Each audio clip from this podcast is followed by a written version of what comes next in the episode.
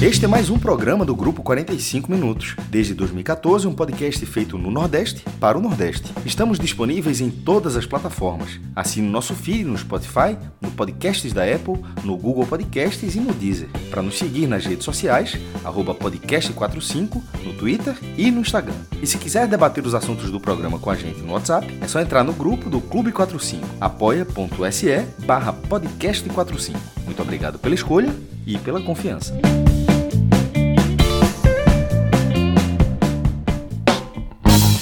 Fala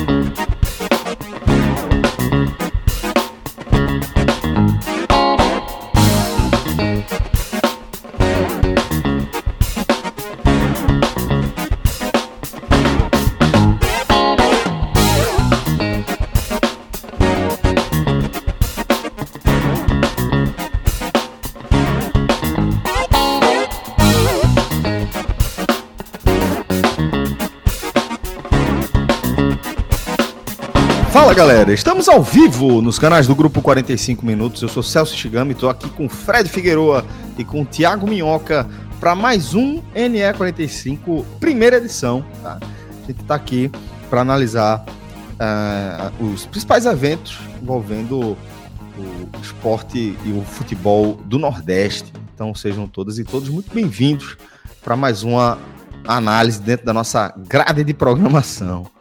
É, salve, salve uma, a todo mundo que está aqui já mandando mensagem, tá? No nosso chat, a galera que está deixando o, nosso debate já animado. E não por acaso, é um tema que tem é, mexido e basicamente monopolizado os principais debates, mesa redonda Brasil afora, ainda com a repercussão dos eventos envolvendo o ataque covarde, né, que acabou configurando uma tentativa de homicídio, né, no mínimo ali, é, contra jogadores do Fortaleza, que deixavam o clássico disputado contra o esporte na Arena de Pernambuco, ataque que foi perpetrado ali é, na BR-232, tá, em frente ao Atacadão, já a alguns quilômetros de distância do equipamento público onde aconteceu a partida. E esse esse assunto, infelizmente, ele é, segue dominando aqui os nosso, a, a, nossa pauta, e eu digo infelizmente porque, é, infelizmente, não no sentido de que a gente não quer fazer esse tipo de cobertura, porque é, é, é, é qualquer motivo particular, privado que seja, mas porque é, é, com muita tristeza que a gente constata como o futebol e como produto, né, como identidade, é, ele segue sendo diretamente afetado por questões que são alheias ao futebol, por chagas que é, estão relacionadas com questões sociais, com questões, sobretudo, que a gente pode tratar aqui, sessões penais, tá? E da forma como a gente entende, era algo para estar tá sendo debatido é, em, em programas policiais ou sobre direito, é, sobre código penal ou alguma coisa do tipo. E não dentro de um programa esportivo. Mas segue é, sendo, a gente segue sendo tragado de certa forma, né, por essa, essa, é, mais essa tragédia, né, que tem uma organizada como protagonista, tá? Então, o que a gente tem de mais recente, já entrando diretamente aqui na nossa pauta, até para que a gente possa seguir em frente, afinal de contas, calendário segue a todo vapor. Temos rodada decisiva no Campeonato Pernambucano, temos já é, rodadas decisivas também nos outros estaduais, e a gente vai falar de futebol também. Mas vamos tirar à frente aqui é, o mais novo desdobramento relacionado a esse evento de ataque covarde ao ônibus que conduzia a delegação do Fortaleza.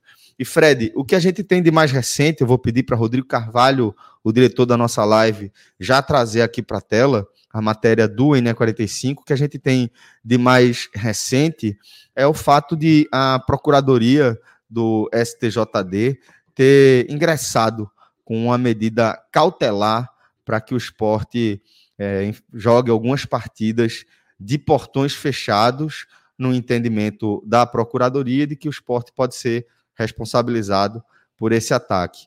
É, mas há também outros desdobramentos, outros, algumas personalidades é, já se pronunciaram sobre o caso, entre eles o presidente, aliás, o CEO do Fortaleza, Marcelo Paes, é, que se posicionou ele próprio contrário aí a é, qualquer punição direcionada ao esporte como instituição. Então, esses temas é, atualizam o nosso cenário do ponto de vista factual e agora a gente vai às nossas análises. Salve, salve, Fred, tudo bom, meu irmão? Como estão as coisas? Tudo em paz, Celso, Minhoca, né? Boa tarde a todo mundo que já está aqui com a gente. Rodrigo, que está aqui na direção da live. Como você falou, é, é o quarto programa, basicamente, terceiro, quarto programa nosso, em que esse tema ele é o tema principal de forma inevitável, porque foi algo extremamente grave, né, que deixou todo mundo consternado, preocupado, é, e, e, e, e, muito e muito incerto em relação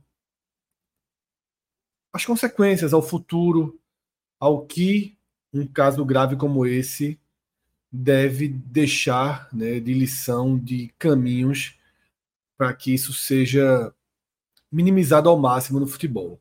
Então, é natural que esse tema se imponha tá? e que a gente siga é, debatendo em torno dele, trazendo todas as atualizações, fazendo toda a parte jornalística de atualizar as notícias, de atualizar é, os posicionamentos, o, o andar, seja das investigações, seja nessa questão relacionada a uma eventual punição do esporte na esfera esportiva. Tá? É... Sobre esse assunto, Celso, eu acho que é importante a gente entender que existe uma dualidade muito clara nesse momento em relação ao atentado sofrido pelo Fortaleza. E eu, eu vejo de forma muito natural que as duas visões elas sejam colocadas na balança, tá? A primeira visão é a visão que passa por nós diretamente desde a hora que aconteceu, que é o temor pela impunidade. A gente teme porque conhecemos a história recente do nosso país, a história inteira, na verdade, do nosso país, e a gente teme a impunidade. Em todas as áreas da nossa vida, a gente teme a impunidade, e nesse caso, mais ainda. Porque aconteceu da madrugada de quarta para quinta, a gente ainda não tem nomes, a gente não tem os autores identificados, e antes que alguém diga, ah, está circulando pelo WhatsApp as fotos, óbvio que a gente não pode considerar algo que está circulando pelo WhatsApp. Tá? Eu estou falando de investigação oficial, de apresentação de nomes pela polícia, pelas forças de segurança. Então, a gente já passou aí é, um tempo importante desde o atentado e não temos pessoas presas, identificadas, não há nada feito em relação ao grupo que cometeu o atentado. Essa sensação de possível impunidade eleva a pressão da opinião pública e da sociedade como um todo sobre o STJD, para que o STJD faça algo, para que o STJD dê alguma punição esportiva ao esporte. É como se todo mundo esperasse via STJD uma compensação. Justiça. Para não, dizer, não dizer que vai passar sem que nada seja feito. Há uma pressão nas costas do STJD. E uma pressão que vem da opinião pública, de muita gente que vai na onda também para multiplicar alcances e afins, a gente sabe o quanto isso acontece.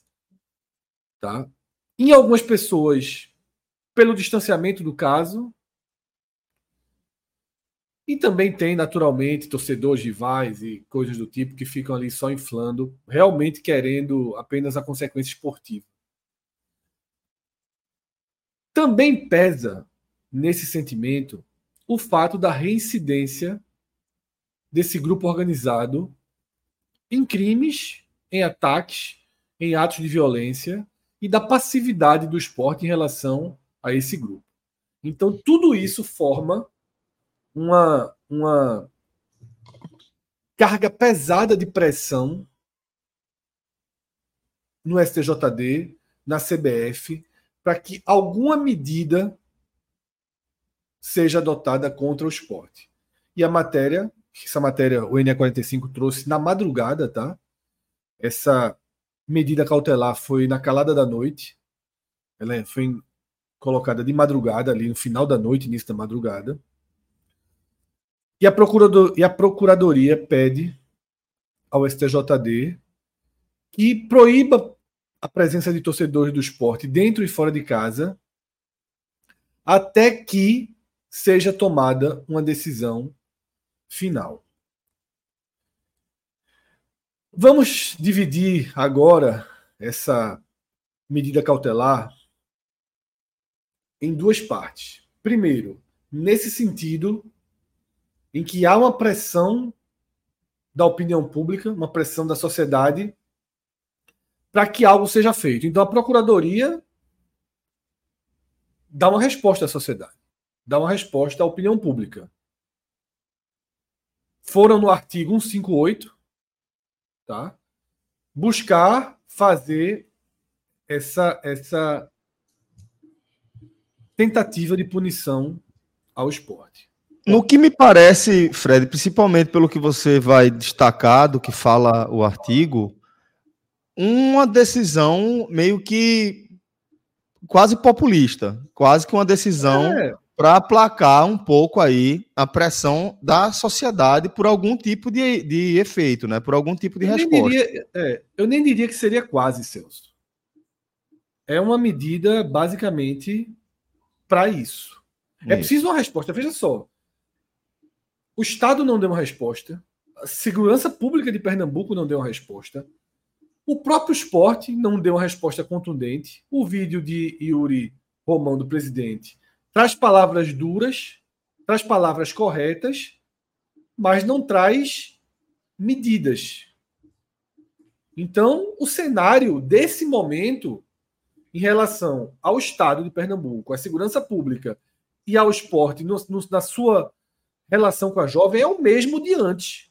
Tá? Isso, isso. É o mesmo de antes. Tem palavras duras do presidente necessárias, mas não, não vieram os atos. Ações. E não, e não devem vir essas ações agora, no próximo momento. Então, toda a carga sobra para a CBF e para o STJD. O que é um problema, Fred? É um problema porque você coloca um, uma névoa em cima do espuma, em cima do problema de verdade. Porque, tipo. E aí, é, gente, perfeito. E a justiça. Se a gente fosse desdobrar um pouquinho aqui, nisso aqui, o que é que a gente vai ver? Não, a gente vai ver é, que é, uma, um, um, um, tribunal, no caso o STJD, tem, ou a Procuradoria do STJD, tem um entendimento de que uma agremiação esportiva é responsável por algo que acontece às margens de uma rodovia federal a quilômetros de onde aconteceu a partida. Então, é, é, é um negócio tão simples de você entender que não tem como você responsabilizar a instituição que fica muito evidente o, o, o, o caráter populista dessa decisão, demagogo dessa decisão. Que a gente sabe que quando fosse julgar o mérito, o, o que é que você vai falar? O próprio artigo que você destacou aí, né, e o argumento, fala em, em, punição ao esporte por ter permitido que artefatos explosivos estejam dentro da, do estádio. Não tem prova disso em lugar nenhum, não tem é, é, nada que indique que isso tenha acontecido e muito menos não tem como você, por mais que é, é, é quando você olha a figura, você consiga ter uma ideia de que a imagem completa seja essa mesmo, mas tem algumas coisas ali que alguns pontos que não ligam. Você precisa ligar os, alguns pontos para você tomar algumas medidas como essa, né? Então, isso me leva a enxergar essa, esse pedido de medida cautelar, esse ingresso de medida cautelar, como algo realmente prejudicial à solução efetiva desse problema. Sabe? Ela não é só tipo, ah, não, vamos dar alguma resposta. O problema é o efeito que essa, que essa alguma resposta dá. É uma resposta que é inócua, ela não resolve em absolutamente nada o problema. Basta ver o seguinte: há quantos anos o esporte vem, vem é, é, sofrendo perda de mando de campo, muitas vezes é, é, justas, né? Porque acontecem dentro do, do âmbito da praça esportiva, por conta da jovem. E o que mudou? O que mudou? Se a gente pensar, escalou para um cenário tão ruim quanto nunca esteve. Né? Ele está falando de um ataque a uma delegação, uma tentativa de homicídio contra é, profissionais que estavam ali é, no exercício do, do, seu ofício, ou tentando voltar do exercício do ofício. Então, assim, é, é, é difícil.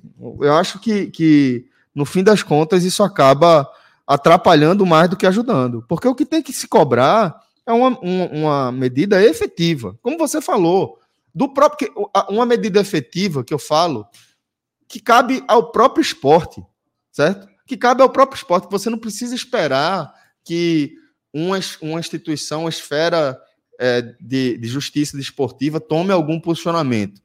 Se o esporte já tivesse tomado uma medida efetiva e falar, ó, a partir de agora, não aceitamos que essa uniformizada faça qualquer alusão ao nome do clube, que use símbolos relacionados ao clube, que é, tenha um espaço diferenciado aqui no nosso estádio, que tenha acesso a ingresso, que tenha acesso a, a recursos para fazer festa, ou qualquer coisa que o valha. E romper legalmente, inclusive processando, como foi feito é, pela gestão Humberto Martorelli, depois replicada pela gestão de Arnaldo Barros, vai entrar com uma ação legal, judicial, contra essa instituição que tanto prejudica o esporte. Isso já seria uma medida efetiva.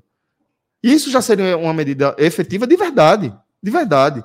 Punir a torcida do esporte, consequentemente, esportivamente o esporte, é algo que não faz sentido para este caso, fundamentalmente. E é isso que eu estou dizendo. Quando a gente enxerga que é algo que é inócuo, para mim, atrapalha mais do que ajuda, sabe? Não, não, diminui a pressão. Ela só inebria, mas no fim das contas o problema persiste. Não muda absolutamente nada. Deixa eu só terminar a, a linha de raciocínio, né? Que eu estava no meio, que é o seguinte. Então, é, quando a gente tem essa medida cautelar, ela vem claramente para responder um anseio da opinião pública. Tá? A gente viu é, é, jornalista em programa de televisão, não sei, streaming, tá defendendo que o esporte fosse banido, rebaixado para a Série D né, e coisas do tipo. O grande problema dessa medida cautelar, dessa ação da Procuradoria, que é claro que ela visa criar, primeiro, uma resposta imediata nesse momento, ela vai, ela, ela esbarra em algo que a gente tem que ter muito claro na nossa mente, que é existe a justiça com J maiúsculo e existe a sensação de justiça com J minúsculo. Criar uma sensação de justiça desrespeitando toda a norma, toda a lógica da justiça com J maiúsculo é ser justiceiro. É o próprio sistema, o próprio tribunal, passar por cima de, das suas próprias convenções, da própria lei, do próprio código, do seu regimento, da sua postura, do seu posicionamento público, para aceitar, abre aspas, fazer justiça ali com as próprias mãos, nem que seja de forma provisória. Então, nesse ponto, é impossível que não sejam feitas comparações diretas com casos que são semelhantes ou iguais. Tá?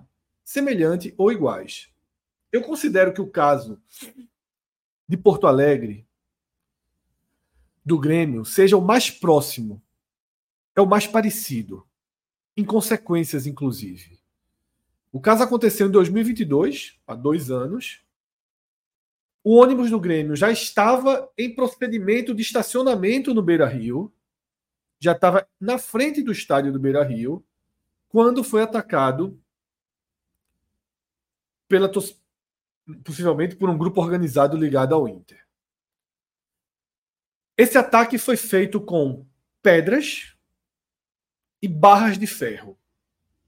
Tá? A diferença em relação ao ataque do grupo organizado jovem à delegação do Fortaleza é esse ataque no Recife foi com bomba, uma bomba caseira e pedra. Em Porto Alegre foi pedra e barras de ferro. Em Porto Alegre foi na porta do estádio.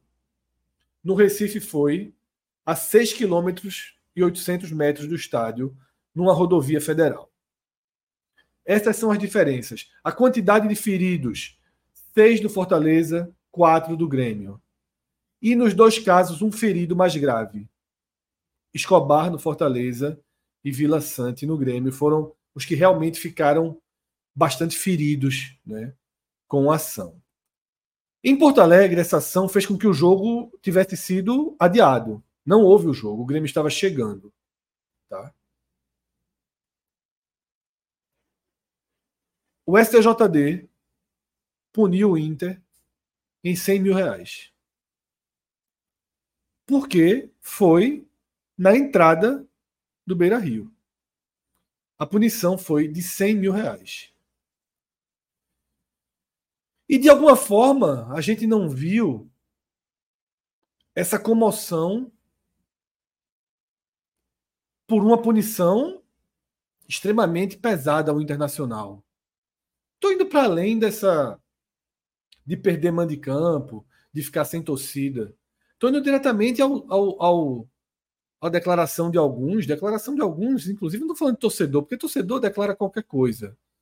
De alguns comunicadores dessa, dessa questão de exclusão, banimento, fim do esporte. Tá? É completamente desproporcional a postura desses mesmos em relação a outros casos. É, a gente tem o caso do Bahia, que é muito parecido também, mas é um fogo amigo, entre aspas. A, a grande diferença do Bahia em relação ao atentado sofrido pelo Grêmio, ao atentado sofrido pelo Fortaleza, é que foi a organizada do Bahia contra o próprio Bahia. E nesse caso não teve nem essa multa em dinheiro, porque foi numa via pública de Salvador. Não foi na Fonte Nova. Então o Bahia não foi responsabilizado pelo ato da sua organizada. E aí Danilo Fernandes foi mais. O ferimento de Danilo Fernandes foi mais grave do que o de Vila Sante e do que o de Escobar. Deixou Danilo Fernandes fora de ação por um bom tempo. Tá? Existe ainda o caso do Atlético Mineiro apedrejado pela torcida do Flamengo na Copa do Brasil 2022. Esse caso, ele também não teve nenhuma punição, zero, nem multa, nem nada, mas ele teve uma gravidade de ferimentos menor do que o caso do Grêmio, do que o caso do Fortaleza e do que o caso do Bahia.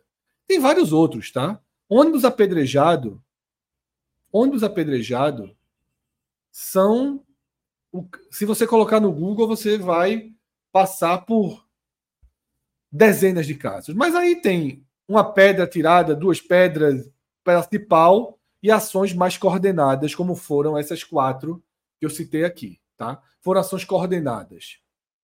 Foram emboscadas. Tá? O atentado à Fortaleza, o atentado ao Grêmio, o atentado ao Bahia e ao Atlético Mineiro foram situações de emboscada. Houve um planejamento para ser feito. Então, é, fica numa situação muito difícil porque no caso do Atlético, por exemplo, essa, essa a decisão está circulando no Twitter. O STJD é muito claro, não há nenhuma punição ao Flamengo pelo fato do caso ter acontecido numa via pública e não na praça esportiva. A decisão do STJD ela é muito clara. Ela é muito clara. E a gente fica então numa, numa situação que é a seguinte: o que deve ser feito? O Superior Tribunal de Justiça Desportiva do Futebol, ele deve rasgar sua convenção, rasgar sua lei, seu código, rasgar suas sentenças anteriores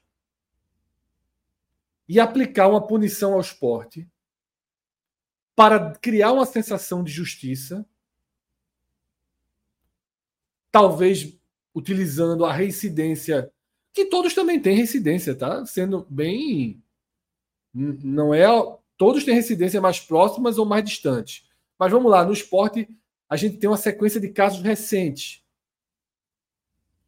O STJD, para criar essa sensação, dá uma resposta e para tratar como exemplo, início de um novo tempo. A partir de agora, o entendimento de que crimes cometidos na rua passam a ser responsabilidade do público, e aí viram a jurisprudência. Pode ser a partir de agora. Ou o STJD segue seu, sua, sua convenção, que já foi publicada sobre o caso, tá? O STJD fez uma convenção e publicou no site do STJD sobre o caso, contrária, numa linha contrária à que a Procuradoria tenta, tá? E o STJD ele pode seguir a sua a sua própria seu próprio entendimento, repetir o que fez nos outros casos e não punir o esporte. Dessa forma, fica uma sensação gigantesca de impunidade, porque ninguém fica responsabilizado. E aí a gente está nesse meio termo. Tá? A gente está nesse meio termo e caminhando possivelmente para a repetição de cenários que a gente já viu acontecer no país. Que é, por exemplo, a medida cautelar ela é aceita. Numa sequência que o esporte não joga em casa, os próximos quatro jogos do esporte estão fora de casa. E meio que essa punição do esporte vai acontecer em jogos fora de casa até aí, nesse meio tempo vão julgar o mérito e aí é um, vão dizer é muito difícil é muito difícil que no julgamento do mérito tá Isso. com todo esse histórico judicial é muito difícil que a punição venha dentro do que está sendo debatido nesse momento. Então é... esse é o cenário que está na mesa tá? Dois lados aí uma dualidade. A certeza de que a impunidade não pode prevalecer, mas a percepção de que também, porque dessa vez seria um entendimento diferente de casos, como eu falei, semelhantes ou iguais. Ficam as duas, os dois caminhos, né? Um em cada, um em cada prato da balança, e aí cada um vai puxando, vai vendo e vai, e vai fazendo sua leitura a partir disso. Tudo bem. Pode, Minhoca, fica à vontade. É, nesse ponto eu concordo bem em suma com o que vocês disseram, Fred colocando aí os dois pontos, né? Mas eu acho que há um, um fator. Eu cheguei a destacar até com você, né, Celso, na, naquela live, na primeira. A gente estava abordando sobre o jogo quando a gente trouxe à tona né, a questão. É, que em algum momento isso vai ter que mudar. Poderia ser a torcida do, do Bahia, poderia ter sido a torcida do Curitiba, certo? que tivesse cometido isso. Mas a partir desse ponto que eu estou querendo dizer é uma primeira, uma primeira instituição vai ter que começar a pagar o preço. Eu digo assim, instituição não é o clube em si. Alguém vai ter que come, começar a assumir essa responsabilidade. Nesse caso, aí falando um pouco do esporte, Fred colocou muito bem, aliás, no Twitter e falou agora, o esporte precisa dar um recado para todo mundo nesse momento. Tem que ser rígido nesse momento. Tudo bem, foi a quilômetros do estádio. O esporte não tem, né, de maneira legal, responsabilidade, mas o esporte sabe o que essa torcida já causou de dano para ele próprio, entendeu? E como nesse momento, e aí eu vou, vou, eu sempre gosto quando eu vou fazer uma associação, sempre olhar a, a outra vertente, né? Se a gente imagina que se o esporte tivesse numa situação ruim, mais um ano de Série B, começou mal o estadual, tá mal na Copa do Nordeste, é o ônibus do esporte, que está a 8 quilômetros da arena. E, a, e a, a jovem faz isso com o ônibus do esporte, ferindo seis atletas, a torcida, boa parte dela, estaria cobrando agora Yuri Romão para dizer: Yuri, não dá mais. Alguma coisa tem que ser feita. Mas toda, hoje está 100% da torcida Mas cobrando. Não, né? perfeito. O que eu estou dizendo assim, o discurso, e obviamente por conta desses extremos de tem que cair para a Série D, tem que ser extinguir, esse discurso hoje tem que estar tá cada vez mais reforçado no esporte, certo? Torcedores, é, internamente o esporte tem que tentar romper por esse momento, por esse momento, e se possível, nunca mais ter nenhum vínculo, entendeu?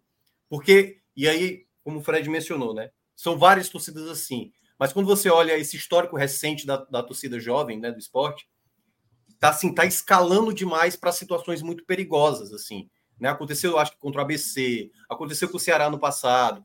Então, obviamente, essa responsabilidade do esporte vai ter que ser repassada para todos. Olha, vai ter que ser repassada principalmente para o Fortaleza, por exemplo. Marcelo Paz está cobrando, ele próprio, no próximo incidente, ele vai ter que ser muito. Ele vai, ele vai ter que ser muito exigente quanto a isso. Muito exigente quanto a isso. Como ele foi até no ano passado, né? Que ele tentou, aliás, ele fez até uma reunião com as duas organizadas para tentar conciliar. Na saída, e aí, para quem não lembra, né? Na saída da sede do clube, foi o que aconteceu. As duas brigaram de novo. Até dizer: olha, estamos agora rompendo de maneira institucional com as duas.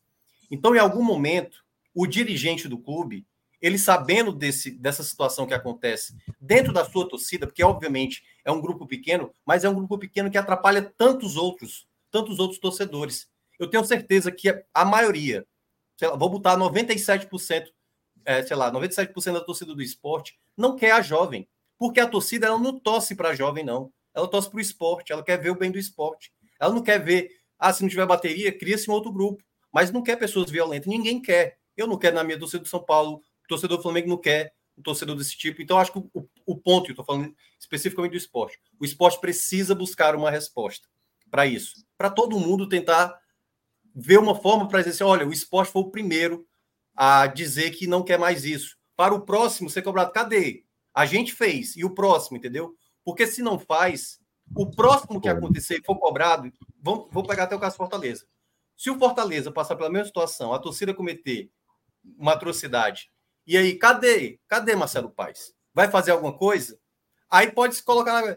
É, o esporte também não fez, o Flamengo não fez, o Grêmio não fez, o Inter não fez, ninguém fez. E a gente não pode mais ficar nessa de não fizeram antes, não fizeram antes. A gente precisa começar a fazer algo a partir de agora. O esporte é um, um dos que precisa fazer. E aí, nessa coisa do STJD estar tá pressionado, como o Fred mencionou, de fato eu, eu discordo, não do Fred, obviamente, eu discordo completamente de quem acha que a punição para o esporte vai resolver a situação, como você falou, Celso. É inócuo. Não é punindo o esporte que a gente está resolvendo a violência.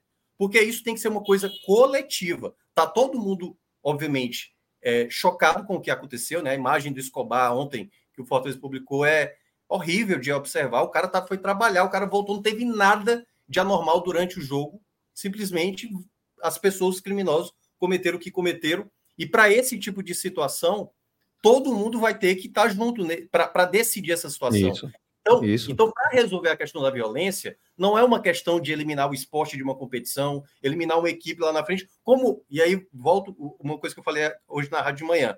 Quando aconteceu o caso do Grêmio, da torcedora racista, se eliminou o Grêmio daquela competição porque era, con, era conveniente eliminar. Já tinha perdido por 2 a 0. Celso, qual foi a outra vez que aconteceu no futebol brasileiro não teve, não teve, do Grêmio? Não teve. Não teve.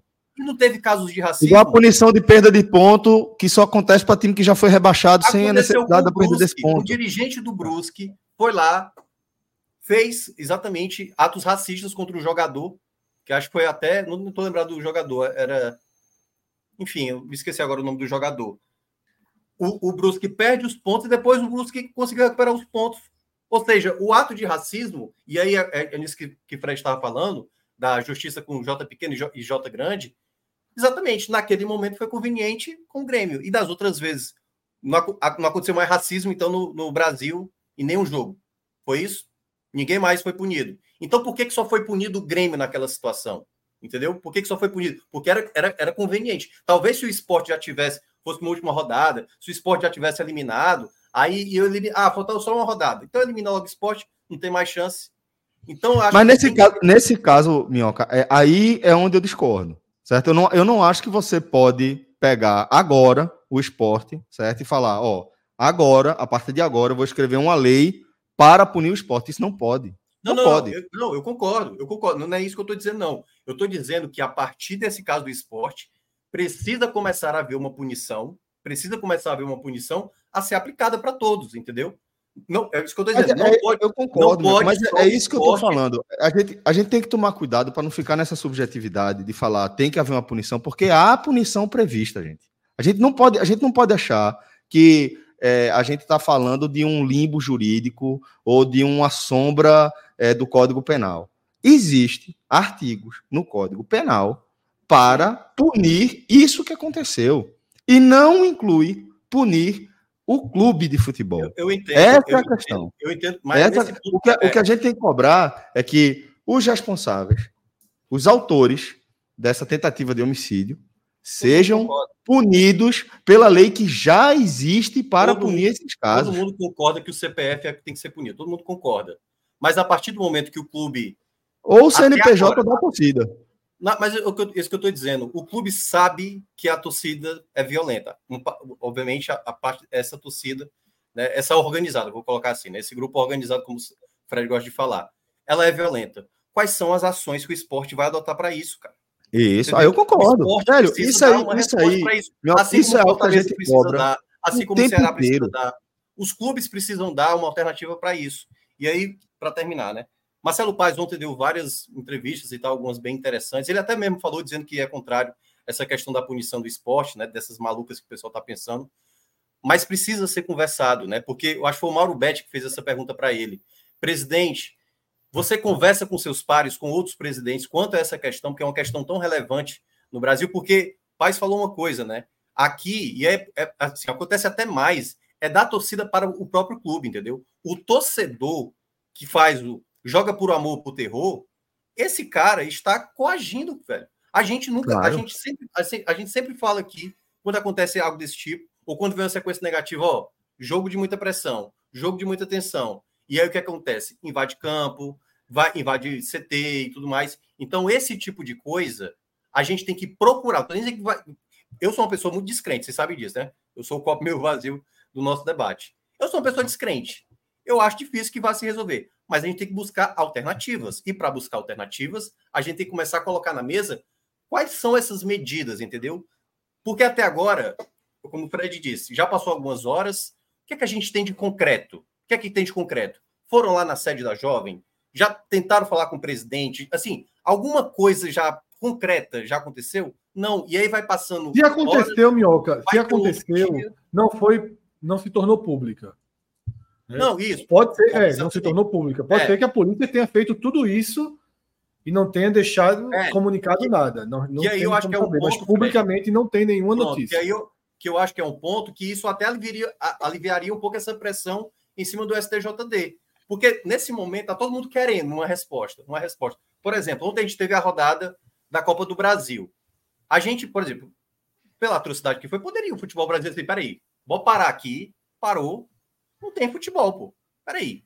Vamos resolver essa questão? Todo mundo resolver essa questão. Concordo, concordo. É, esse, minha, mas é esse tipo de postura que eu tô falando isso, que, tem que, que a gente tem que perseguir, que a gente tem que cobrar. Agora o torcedor quer. Tudo isso a gente tem que pensar. Sabe? É, tudo exato. isso a gente tem que pensar. E todo mundo tem que colocar, tem que colocar a mão na consciência e entender isso aí, que, que é o que eu falei desde a primeira abordagem que eu fiz disso aqui, que foi. É, como a imprensa aborda e como ela gosta de apontar o dedo para alguns casos e de usar a imagem para outros é, casos. Então, caso, isso tudo são coisas que, que, a gente tem que debater, que a gente tem que cobrar. É. Mudanças práticas. A principal mudança, ela precisa partir do esporte, para este caso aqui, precisa partir do esporte, sem sombra de dúvida. O esporte, como instituição, tem que se colocar diametralmente oposto à instituição organizada que está o prejudicando ano após ano. E, Como eu disse, agir judicialmente, ir atrás de, de é, reaver judicialmente os prejuízos financeiros, morais e de imagem que essa instituição comete contra o clube. Que é uma das questões de vandalismo, de barbaridade, crime após crime. É, questão financeira costuma resolver também, né? Tá aí o cinto de segurança. Exato. É, exato. É isso que a gente tem que cobrar. É isso, e, e, e por isso que. E, e aí, tipo, por, por que eu tô, tô destacando tanto isso, Minhoca? Porque é, pela quantidade, certo? Porque a gente está falando a mesma coisa, que a gente cobra uma postura de cada clube em relação a, a, publicizar junto à sua torcida a sua oposição às organizadas. A gente cobra, sabe quem? O jogador de futebol que chega querendo é, ter espaço, querendo ter moral com a torcida e vai direto é, se alinhar à organizada, só comemora gol na frente da organizada. Aí vai ter gente que vai falar: ah, não, mas eles cresceram dentro desse, dessa cultura tal. E quando eu falo que a gente tem que quebrar a roda, quebrar a roda aqui. O clube tem que falar, como instituição, ó, nós, como instituição, somos contrários àquela ali, e outra, estamos proibindo o nosso jogador, o nosso elenco, de qualquer tipo de interação qualquer positiva ali com aquela instituição. Está proibido. Se for comemorar lá, vai ser multado. E por aí vai. E essa quebra ela tem que acontecer em todas as esferas. Todas as esferas. Isso Olha, é o que a gente destaca desde o começo. É, tem um ponto aí que é muito difícil. Vamos supor, um cenário real, que hipotético, que não aconteceu, nem vai acontecer, como o Mioca falou, de, ah, Vamos parar o futebol até que sejam tomadas medidas. Eu arrisco dizer que hoje essas medidas elas não existem e não tem como existir. Você não consegue hoje pegar 60 clubes do Brasil e dizer, ó, a partir de agora todos vão processar judicialmente esses grupos organizados. A partir de agora, todos é, é, é, vão impedir que esses grupos organizados utilizem escudos do clube.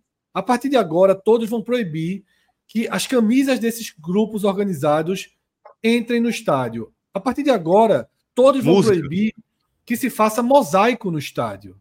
A partir de agora, todos vão proibir que se entre instrumentos musicais com esses grupos no estádio. Veja, nenhum clube, ou quase nenhum clube, vai aceitar isso, sem estar Exatamente. com sem estar com o alvo na cabeça, como o esporte está nesse momento.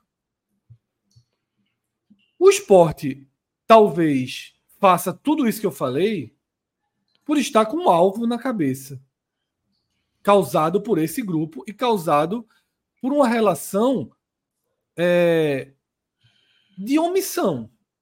Mas se a gente for ver, Celso, não é tão comum. A gente tem umas cenas aí de Marcelo Paz, né? Com os integrantes. A gente não tem muito essas cenas por aqui. Porque aqui, já há muitos anos, quem se aproxima da organizada é ganha é uma rotulação, tóxico, há muito tempo. Ganha uma rotulação muito negativa. Concorda? Sim, sim. É, é muito tóxica essa, essa proximidade há muito tempo. É, Tininho demorou anos e anos e anos e anos para desvincular a imagem dele de um cara próximo ao Inferno Coral. E não desvinculou e não desvinculou por inteiro. Estou aqui eu citando. Não, Mas veja quanto ele tentou trabalhar para se distanciar. É, mas em outros clubes não é assim que funciona. Em outros clubes não é assim que funciona. O futebol cearense, a gente já debateu isso aqui, por exemplo, é um estado onde existe um, uma proximidade maior. O Ceará abriu um treino um dia desse e a organizada estava em peso no treino do Ceará tá? É... São culturas diferentes, formas de lidar diferentes. Então, assim, não tem muito como fazer. Não tem muito. Eu, eu queria que isso que Minhoca falou existisse uma grande mobilização nacional para enfraquecer as organizadas. Porque precisa fazer. Porque a gente aceita que as organizadas se enfrentem, pratiquem violência umas com as outras, se matem. A gente aceita que a cultura seja essa, que a música que eles cantam seja essa, que existem alianças. O que são essas alianças? Vamos lá, o que são alianças? O que são alianças? A gente aceita debaixo do nosso nariz uma ramificada cultura de violência. Debaixo do nosso nariz, a gente aceita e foi, e foi e Fred foi foi e ramificada. E foi e foi é, é, é, confortável. É isso que eu quero destacar. Foi confortável para a sociedade, para as autoridades, para o poder público colocar esse, essa chaga social, econômica, para debaixo do tapete do futebol e deixar lá. E, e, e permanecer lá. E tratar como algo que ele é um parênteses da sociedade. Ó, existe esse problema de violência, existe essa cultura de violência, mas ela está atrelada ao futebol. Então, bora colocar aqui a cerca. Tudo isso, isso, aqui é futebol e aqui é a cultura do futebol. O erro da segurança da pública, este, este para mim é gravíssimo. É absurdo, Fred. É absurdo. Deixou, deixou chegar numa situação incontrolável. É absurdo. É eu, tô falando. É absurdo. eu defendo tudo, eu defendo toda a linha trazida por Minhoca, mas eu não consigo ver como, de é forma porque... mobilizada e nacional, fazer isso. Vamos Aí lá. a gente vai então para o outro caminho, que é assim. Então vamos endurecer as leis de punição aos clubes, como por exemplo, repito, nesse caso do esporte, o primeiro comunicado do STJD foi dizendo que não haveria como punir o esporte, porque todo o entendimento e todas as decisões anteriores do STJD é que quando não acontece na praça esportiva, não há responsabilização do clube, sim do Estado. Vamos mudar isso. Vamos dizer que até chegar ao hotel, até o, clube adversário sair do hotel, sair do estádio e chegar ao hotel, esse trajeto todo continua sendo considerado um evento esportivo. Parte do evento esportivo. E é, inclusive. Esse trajeto é parte do evento esportivo. Ok. Aí a bomba é atirada no outro dia, quando o ônibus está indo para o aeroporto. E aí? Aí, de novo, vai ter uma nova reunião dizendo: agora é o seguinte, até deixar a cidade, esse adversário, é tudo muito difícil. E eu li alguém aqui no chat é, algo muito, muito importante, que envolve até a proibição das bebidas alcoólicas que já existiu, a proibição é, é de bandeiras que a gente teve aqui, de batuque, de camisa, de várias, de várias frentes. De ter torcida hum. única, né? Essa coisa... É, torcida única, que é a, das mais inócuas. O que realmente precisa é que as pessoas sejam presas. Exato, Fred. É que o Código Penal seja aplicado, pô. É isso, pô. Porque assim, aí alguns falam assim: se o esporte não for punido, se o esporte não for punido, quando o esporte for jogar em Fortaleza, a organizada de Fortaleza terá direito a bombardear o ônibus do esporte na rua, porque sabe que o Fortaleza não vai ser punido. Ok, terá esse direito, não se acha nesse direito. Agora, se a polícia pegar, vai ser preso. De fato, de fato, quem quiser bombardear o ônibus do esporte em Fortaleza, bombardeia, porque a punição Fortaleza não haverá. Agora, você pode bombardear o ônibus do esporte, você pode bombardear o ônibus de Natanzinho, você pode bombardear o ônibus de um grupo de balé russo, você pode de bombardear o ônibus de um time de basquete, você pode bombardear o ônibus de um circo. O fundamental é que quem bombardeie o ônibus de um circo, um ônibus de pessoas indo trabalhar, um ônibus de médicos, um ônibus de uma banda, que o crime que essas pessoas cometam sejam os mesmos de quando, abre aspas, muitas aspas, torcedores fazem isso. Porque a gente tem que parar de. Eu já falei isso 800 vezes. A gente tem que parar de classificar crimes cometidos por integrantes de organizada como, como vandalismo. Baderna. Como, como vandalismo, vandalismo. baderna. Não é baderna e não é vandalismo essas pessoas cometeram um atentado e uma tentativa de homicídio à delegação do Fortaleza. Essas pessoas precisam ser identificadas e presas por tentativa de homicídio e atentado. Não é lesão corporal leve. Não é lesão corporal leve. Jogar uma bomba em uma pedra daquele tamanho de homicídio, ônibus, pelo amor de Deus, pô. é tentativa de homicídio. Não é lesão corporal leve. E com alguns é, agravantes, que vem aquele negócio sem direito de, de, de, de, dar, sem dar direito à vítima a, a se defender e etc. E, e é, é, isso que. Marcelo Paes, Celso, até deixa eu falar uma frase que é assim: da próxima vez que a gente estiver dentro do ônibus, quando for enfrentar o Fluminense do Piauí, né? Nem se sabe se Fortaleza só pensa em voltar a jogar quando recuperar atletas ou quando as punições começarem a aparecer. É, ele falou: eu acho que vai gerar um certo trauma quando a gente estiver dentro do ônibus, estiver saindo ou entrando próximo ao estádio a sensação de pode acontecer de novo, pode acontecer de novo.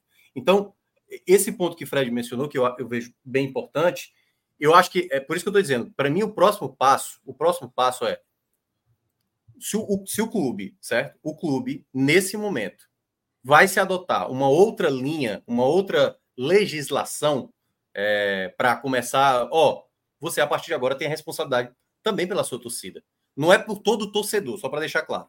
Não é porque o cara tá lá tal, matou dois caras com a torcida do, do, time rival, que agora é responsável. Eu tô que aí é muito difícil mensurar isso, certo? Mas a partir do momento que já teve um caso, não teve um caso? Pronto, ó, teve um caso aqui. O que é que o clube vai fazer? O clube, assim, a, a gente vai começar agora a ter é, reconhecimento facial. Vamos ver como é que isso vai ser na prática. Então, a gente tem que começar a colocar determinadas medidas para começar, e aí até mesmo colocar os clubes inseridos nisso, porque, obviamente, assim, o, o que é que, o que é que, vou pegar o tanto assim, o que é que o Curitiba vai fazer para resolver o problema com uma parte da torcida dele que vem cometendo atrocidades a cada ano, entendeu? O que é que o, que é, o, que é que o Curitiba está fazendo de medida? Ou o Curitiba, todo jogo, simplesmente não tem nenhum tipo de preocupação quanto a isso. Entra, pode fazer o que quiser, alguma coisa, e obviamente não é só o clube. O clube, juntamente com a polícia, juntamente com o Ministério Público, todos esses atores precisam atuar juntos. Então, obviamente, a responsabilidade não é só do clube, mas o clube tem que estar dentro dessa mesa de debate, o clube tem que ser o mais interessado. Porque a primeira coisa que quem trabalha com futebol, nós que trabalhamos e nem estamos muitas vezes nesse meio, né, no meio dessa violência, assim, em alguns casos até que sim, mas a gente precisa começar a colocar um novo, um novo sarrafo a partir de agora, entendeu? É, como eu falei, é uma nova oportunidade que a gente tem para enrijecer mais essas penas, entendeu? E que os clubes têm que ter também essa preocupação, porque se você, e aí é nesse ponto que o Fred mencionou, que é óbvio que tem que prender essas pessoas, mas os clubes também precisam ajudar. Sabe por quê? Porque os clubes são é basicamente onde eles mais têm acesso. Ou, ou você sabe onde, onde um membro de uma organizada está no dia a dia? Agora, no dia de jogo do time, eu sei que aquele cara vai estar tá, provavelmente dentro do estádio ou no entorno do estádio. Então, os clubes, eles também são muito importantes para resolver essa situação. Então, eu espero que a gente consiga dar um passo, sabe? Porque se a gente sair dessa situação sem nada resolver, vamos precisar que aconteça uma outra tragédia, talvez de maneira até mais grave, hum. para depois a gente ter que decidir. E aí, se, não for esporte, que seja o Fortaleza, que seja outro clube, ou né? Porque é, é o ponto que Fred falou. Por que, que isso não acontece geral? Porque não são todos os times do Brasil praticando atos de selvageria no mesmo dia, no mesmo momento, entendeu? Se isso acontecesse de, sabe assim, 15 casos ao mesmo tempo, aí talvez todo mundo parasse, ó, vamos parar, né? Ou quando realmente acontecer, eu nem sei, eu, eu tenho muita descrença, tipo, quando alguém morrer, vão lamentar e talvez também não, não cause o, o devido efeito necessário, mas é mais uma oportunidade, vamos ver se vão aproveitar. Boa. Vamos passar a régua aqui também nesse tema dentro da nossa pauta, para a gente seguir em frente e poder falar um pouquinho de futebol, né, Fred? É, Celso, deixa eu só finalizar com alguns pontos, tá? É... Um deles sobre essa situação que agora o esporte tem, né, que já deveria ter tido naturalmente, dessa de como cortar relações com a jovem, né? Que medidas devem e podem ser tomadas?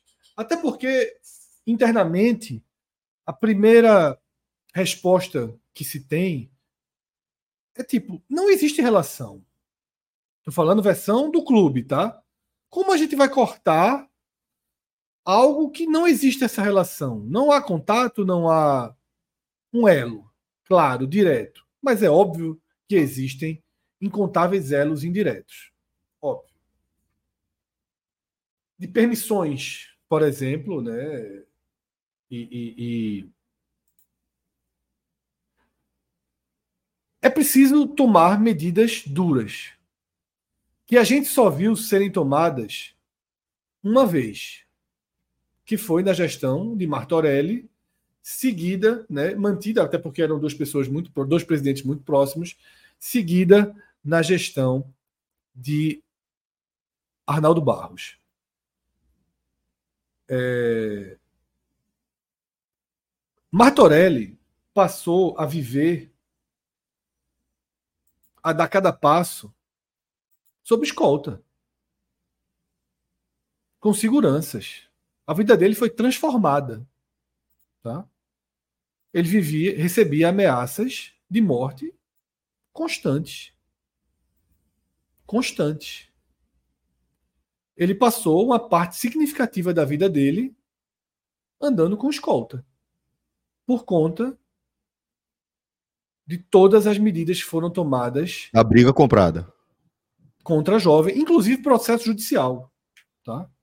Aquele jogo que o esporte perde a classificação na Libertadores com o estádio vazio, aquele empate contra o Atlético Paranaense, o esporte é, é, é, utilizou na medida judicial contra a jovem. Que eu nem sei que fim teve, no final, aquele processo. Deve ter sido feito um acordo, deixado para lá e por aí vai, nas gestões que vieram depois. Então, é, falar já não é fácil, Celso. Eu, eu ia até dizer assim: falar aqui é fácil, mas falar aqui já não é tão fácil, porque também estamos suscetíveis a ameaças e perseguições. Tomar as atitudes necessárias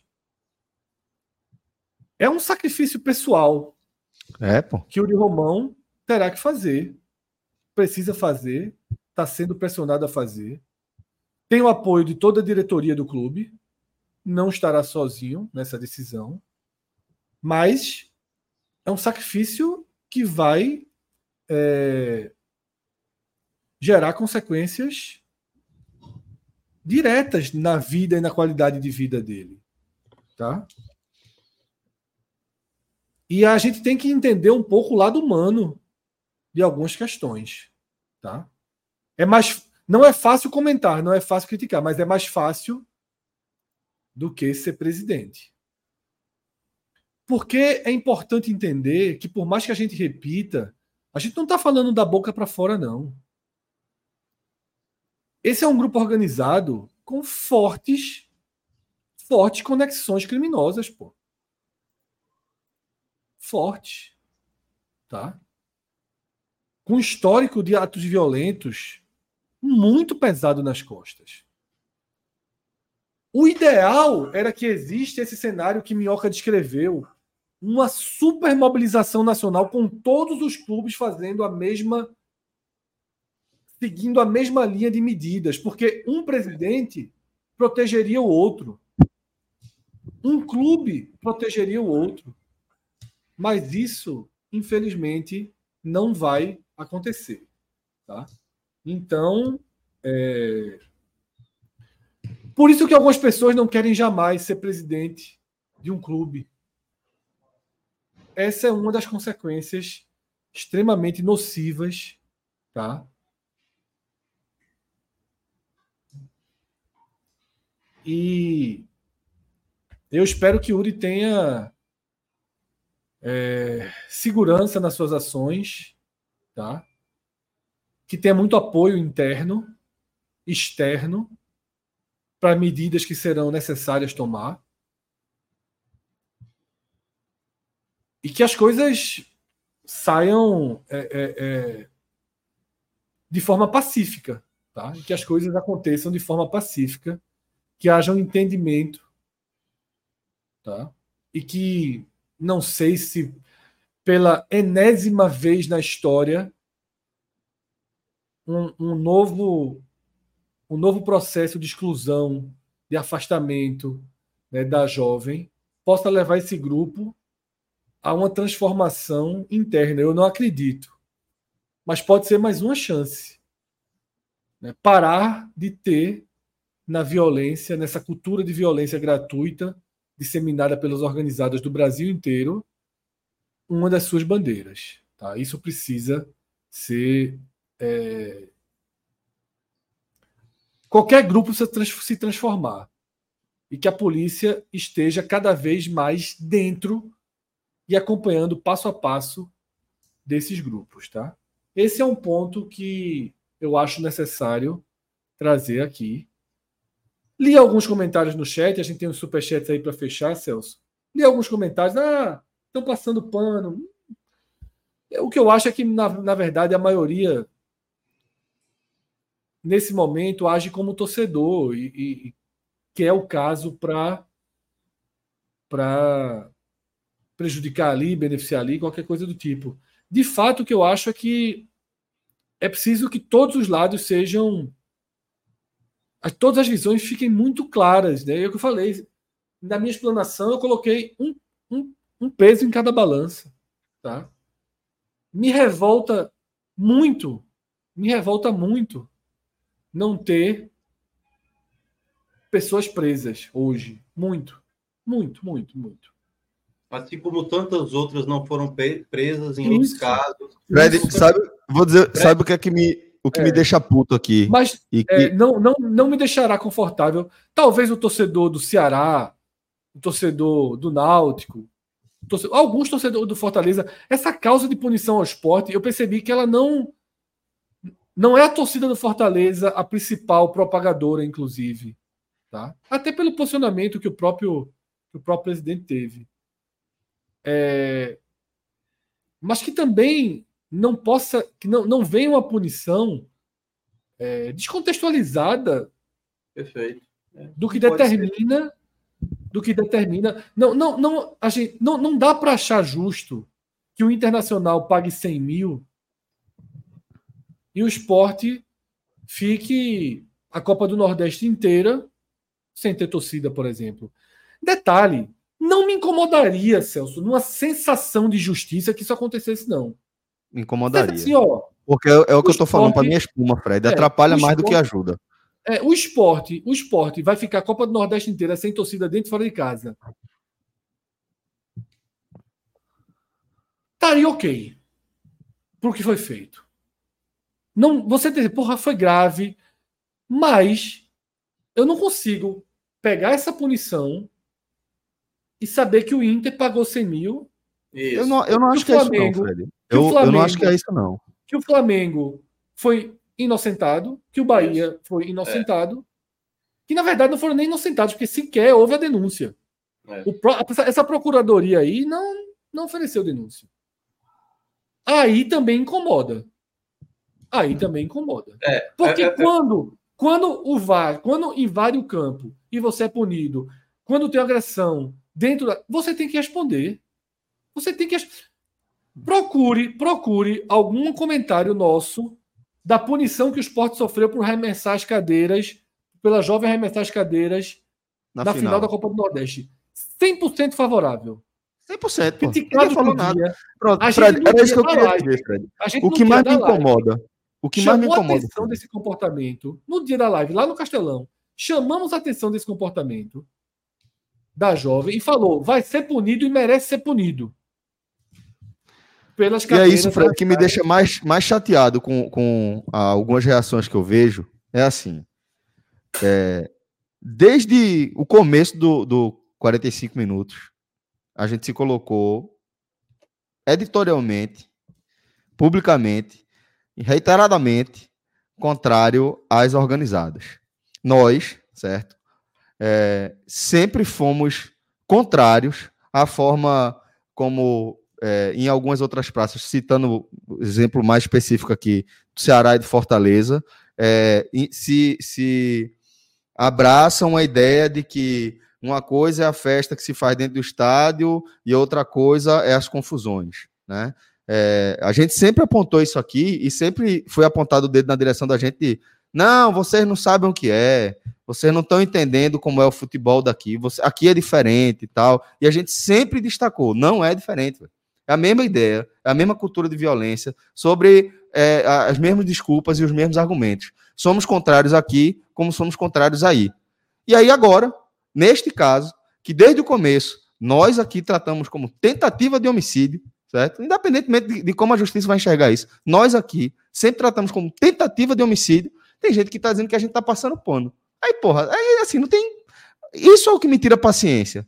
Tá entendendo? Isso é o que me tira paciência. E outra coisa que me tira paciência é a quantidade de vezes, tá? a quantidade de tempo que a gente está dedicando ao debate sobre o esporte deve ser punido ou não. Velho, quando a gente deveria estar debatendo cobrando as autoridades pela prisão de quem fez. A gente devia estar perdendo tempo aqui cobrando os clubes que tomem atitude contra as organizadas. A gente devia estar aqui perdendo tempo cobrando que os jogadores tenham atitudes contra-organizadas. Mas não, a gente fica aqui nesse debate inócuo. Por quê? Porque é espuma. E porque gera essa falsa sensação de vingança ou de justiça. Tá entendendo? E é uma falsa sensação, e é por isso que eu sou contrário. Não acho que é, que é bom, não acho que é, diminui a pressão, não acho que é, alivia um pouco. Para mim, atrapalha. É ruim essa, esse debate. É ruim para briga e para a tentativa de é, resolução efetiva do problema. Só, só para o meu último comentário mesmo contar isso, é, é, que é o ponto que você destacou agora, Celso. Eu, eu de fato, assim, quando realmente o, o, debate fica nessa de o esporte tem que ser punido ou não, eu acho que realmente aí não é nem estar tá debatendo o assunto, né? É, é, pô.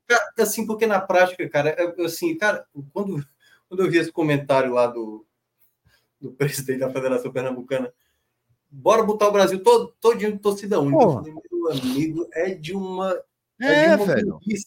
Porque, assim, na prática, eu vou até dar uma solução melhor para ele. Vamos acabar o futebol. Vamos acabar o futebol.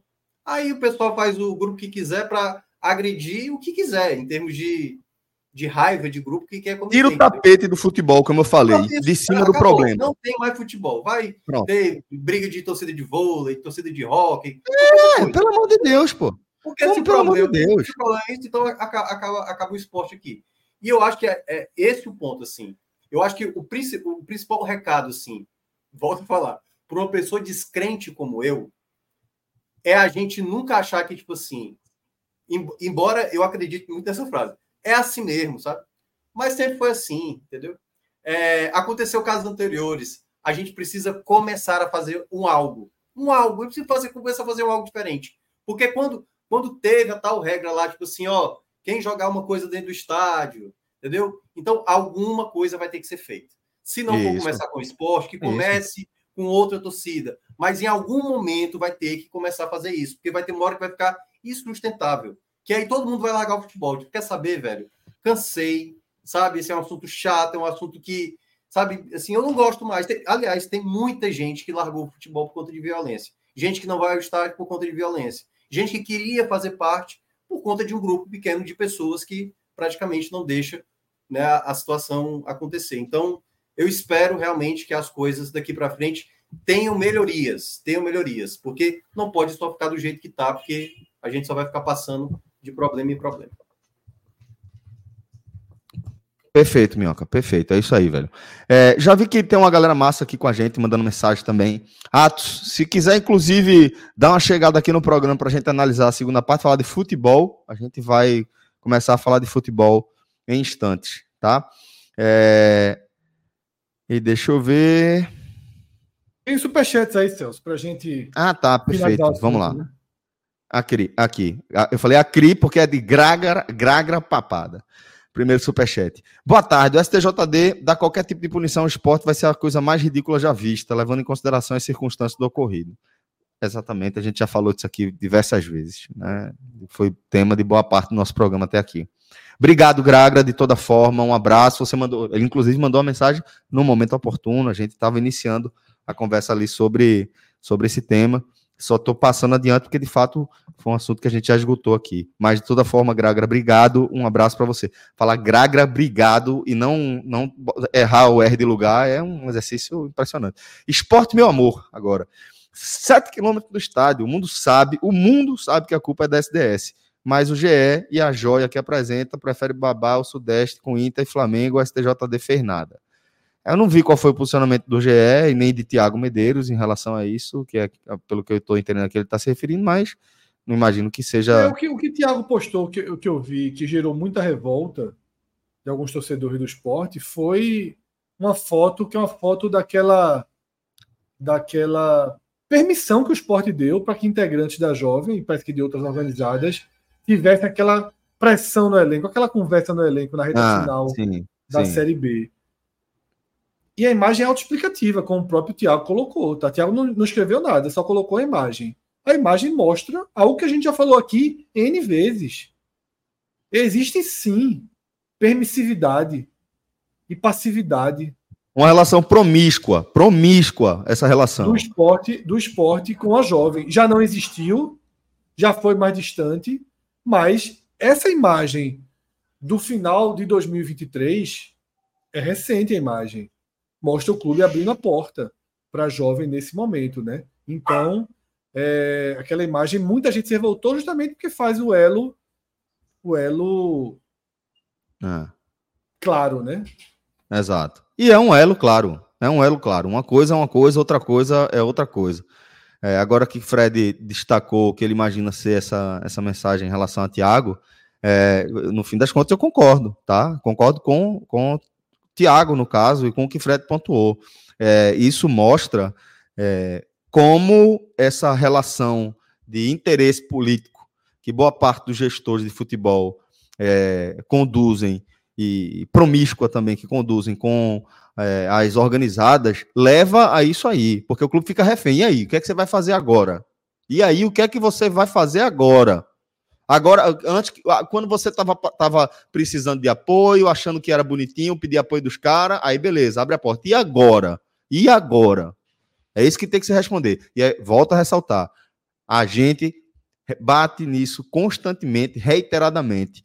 A relação, qualquer tipo de relação amistosa entre uma, uma administração de um clube de futebol e a, a, organizada que tanto o prejudica é promíscua, errada e precisa acabar integralmente.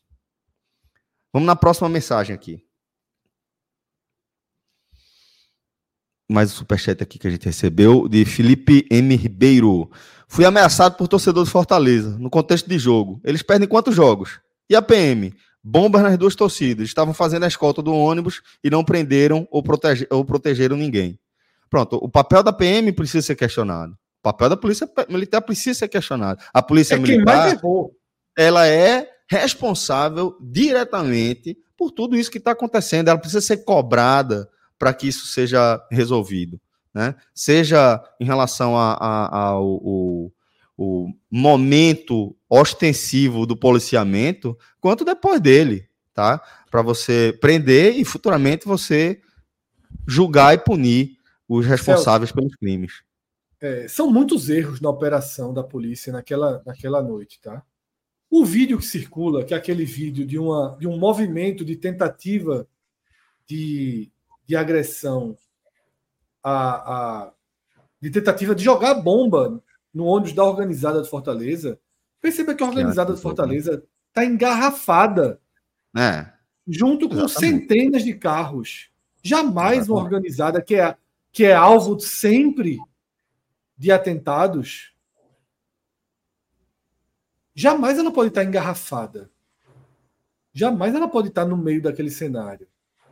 Tem uma questão, tem uma questão arena muito que precisa ser muito analisada nisso, tá? Talvez a polícia não esteja tão preparada, tão acostumada como nos outros estádios. Como é que um ônibus escoltado por seis motos e um carro é atingido e ninguém é preso? impressionante, pô. Impressionante. Né? Absurdo. Impressionante. Felipe, obrigado pela mensagem. A gente já está com Atos aqui. Atos, a gente só vai fechar os superchats que a gente recebeu é, até aqui e depois a gente entra, começa a falar de futebol. Lucas Eduardo. Caso o esporte não corte relações com a jovem, ele está aceitando essa atitude e uso da sua marca nesses casos e uma possível punição. É isso, Lucas. A gente fala isso também o tempo inteiro, né? É, como o esporte é, é sistematicamente punido por atos de, aí sim, vandalismo, mas crimes, de forma geral, cometidos pela organizada dentro dos estádios, dentro das praças é, desportivas, e mesmo assim segue é, tendo um tipo de relação amistosa e promíscua com essas organizadas. Então é isso aí. Agora chegou a hora de pagar o pato pela relação promíscua e, e amistosa. Agora é pau mesmo, velho. Vamos para a próxima. Acabou? Não. Edgar Guerra. É, Edgar, inclusive, jogador do Experience. Fred. É, é, é, preciso dizer que é o atual campeão do Experience. Infelizmente, a gente precisa. E a Experience admitir. é o único grande evento na Arena de Pernambuco que funciona plenamente. Né? Todos Plenamente. chegam e saem com facilidade. Exatamente. A, a- a vigilância sanitária age na hora antes de botar a feijoada que não está muito legal. E aí Ali, ali a vigilância Corre. sanitária, ali, ali foi uma ação. foi uma ação Nossa. muito rápida. Muito rápido, muito rápido. Mas tá aí, E todo teve mundo placar feliz. eletrônico, viu? O Sport, placar o Sport tá sem o FASM para pagar o placar, mas a turma Placar não pagou o placar. Placar eletrônico, exatamente. Edgar, tem que ter previsão no regulamento na- ou na lei para punir. O regulamento barra lei para punir. Não pode escolher o esporte para começar ou mudar a jurisprudência do próprio STJD. Perfeito. Exatamente. Não Ô, ô, vou Celso. escrever uma lei agora para punir um negócio que, que aconteceu ontem. Isso não existe. Deixa, deixa eu só aproveitar esse superchat. Eu não tenho uma opinião muito formada sobre tudo isso que aconteceu, mas esse superchat resume um pouco o que eu tenho a impressão. Eu sou da linha de minhoca que acho que de alguma maneira tem que afetar o clube e eu não sei o tamanho da proporção disso. Eu acho que pô, de divisão acho que não faz muito sentido. Mas é algo que tem que ser feito daqui para frente. Pô. Você retroagir ou utilizar como exemplo não faz muito sentido. Então, é, que os legisladores ali sentem e vejam alguma coisa para que afete um pouco também o clube, eu acho que é necessário, mas daqui para frente. Não, não esse negócio de utilizar como exemplo, não faz muito sentido, não. Vamos tocar o barco. Próxima mensagem de Sandro Falcão. O crime é, é cometido graças à Sempre. sensação de impunidade. Sempre. Principalmente. Sempre. Principalmente. E eles utilizam muito isso, isso, né? Eu vi É uma o- torcedora, é, eu vi uma torcedora do Náutico falando hoje algo no Twitter que é perfeito, que é perfeito. Ela convive com rubro-negros na família, em casa, no trabalho, nos vínculos de amizade, assistem jogos juntos e todas as pessoas que estão no estádio, todas elas também, todas elas têm amigos Claro, pô. Claro, Em todas as frentes da sua vida. Todas elas. Aí lá se transforma o inimigo, pô. Né? Mas Por aí, quê? ó, Pela sensação de impunidade. De impunidade, Porque lá você pode.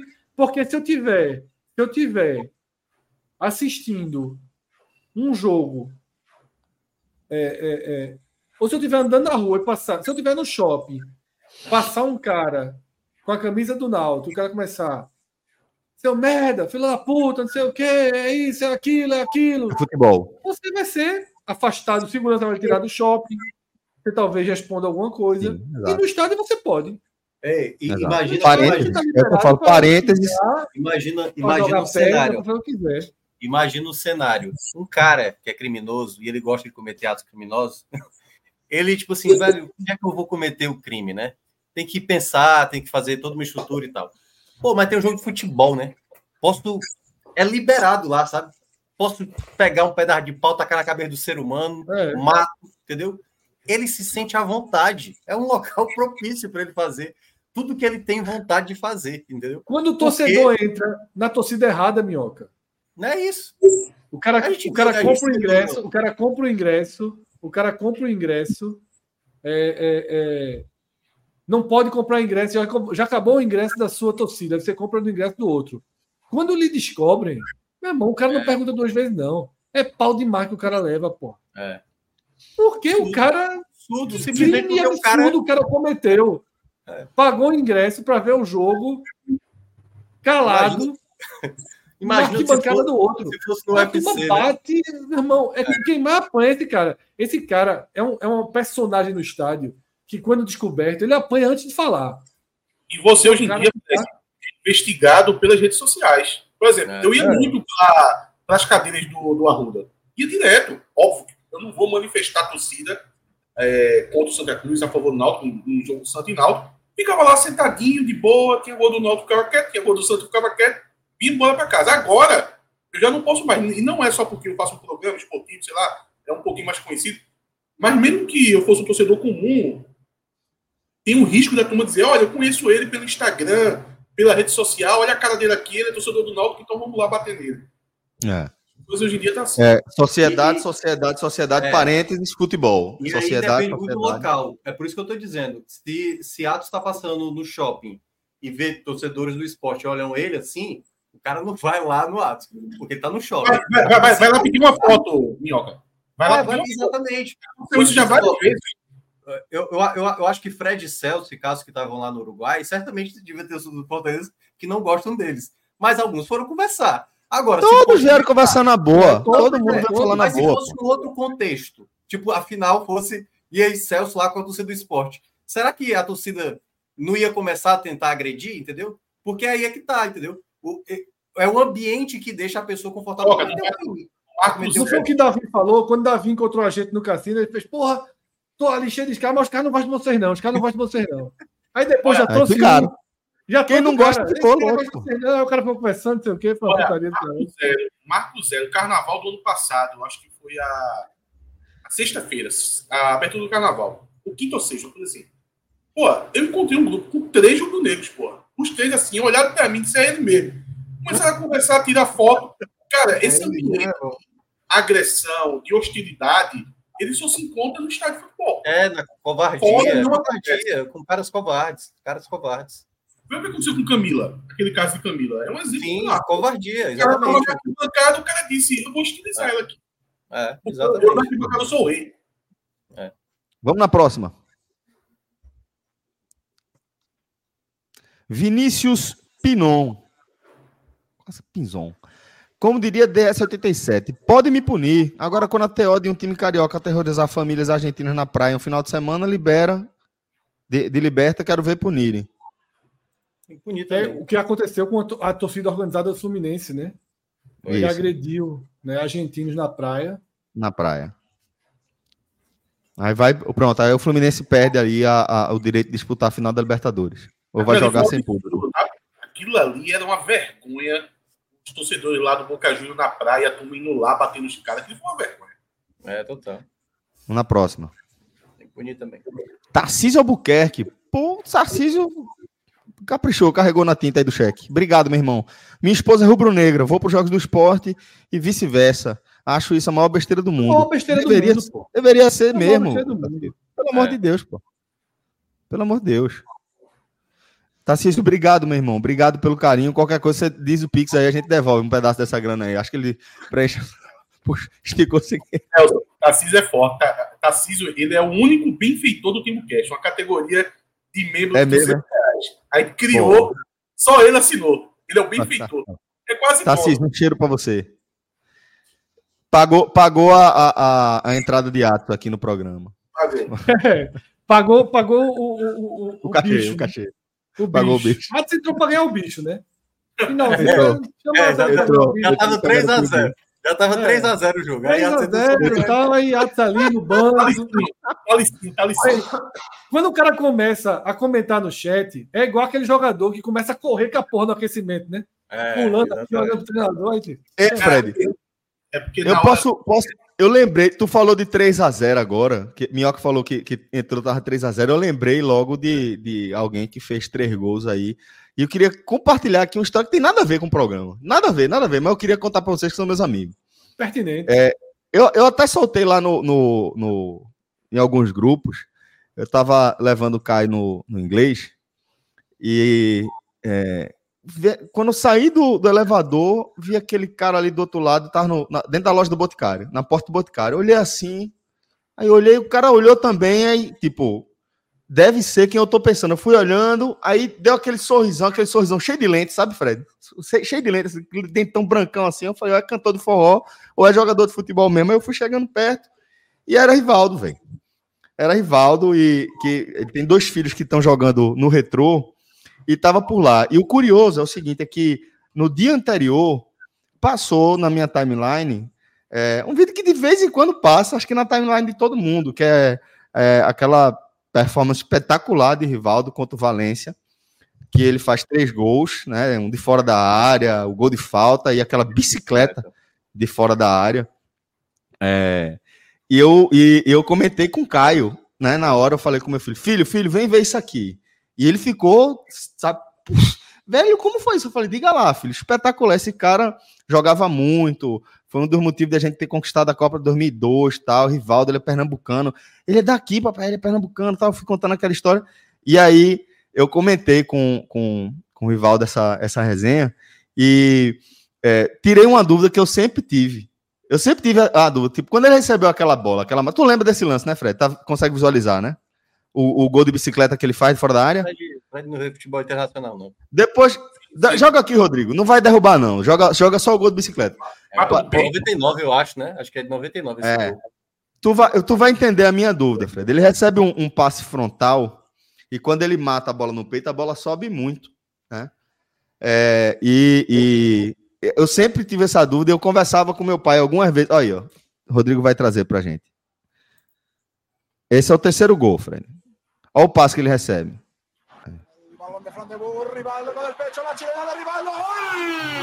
Esse é o terceiro gol do hat-trick. Aí, ó. Daí. E aí, Eu perguntei pra ele se a bola escapou muito e aí no reflexo ele meteu o pezão pra cima. E quando eu, quando eu perguntei isso pra ele, ele já deve ter respondido isso muito. Porque quando eu perguntei, quando a bola veio na direção, ela espirrou pra cima, ele foi de propósito. Quando eu vi quem tava mandando a bola, já mandei a bola lá pra cima, que eu sabia que ia jogar o pezão e ia chegar. E aí eu acho foda, Fred, porque eu queria contar essa história aqui, porque talvez essa, essa seja uma das grandes atuações de um jogador de, de- de futebol, assim. Dá para você destacar como das grandes jogadores, das grandes performances individuais assim da história.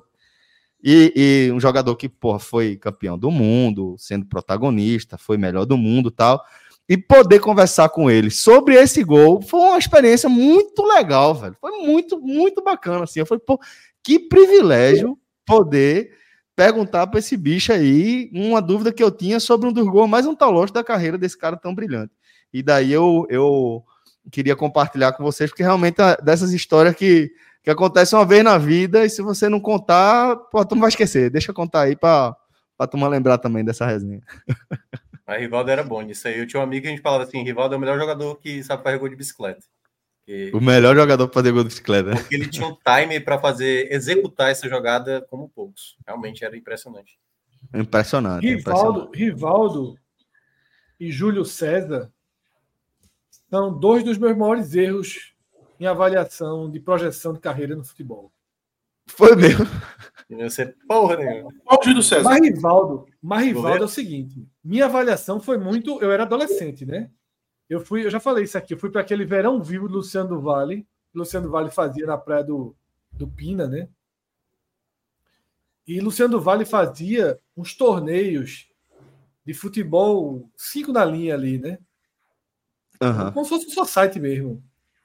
Aí ele fazia, muito fazia as seleções, os times. Aí tinha os jogos das seleções à noite, mas fazia um, um esporte santa, esporte náutico e tal. E Rivaldo foi jogar nesse, nesse torneio. Certo? Rivaldo nada ainda. Rivaldo, garoto do Santa. Que cara desengonçado, ruim pra caralho jogando, meu irmão. E eu fiquei com essa. é, e eu fiquei com essa memória de Rivaldo do verão vivo, né? É bom é tu, Fred. Mesmo que ele foi. Sempre que ele foi surgindo na carreira, crescendo, disse, meu irmão, que é grosso demais, porra. Vai dar não. Vai pro Palmeiras, porra, isso é grosso demais. E foi pra puta que pariu, isso é grosso demais. E continuou, né? hora que o cara aceita, né? E Júlio César é outro. Júlio César eu achava que era um goleirinho.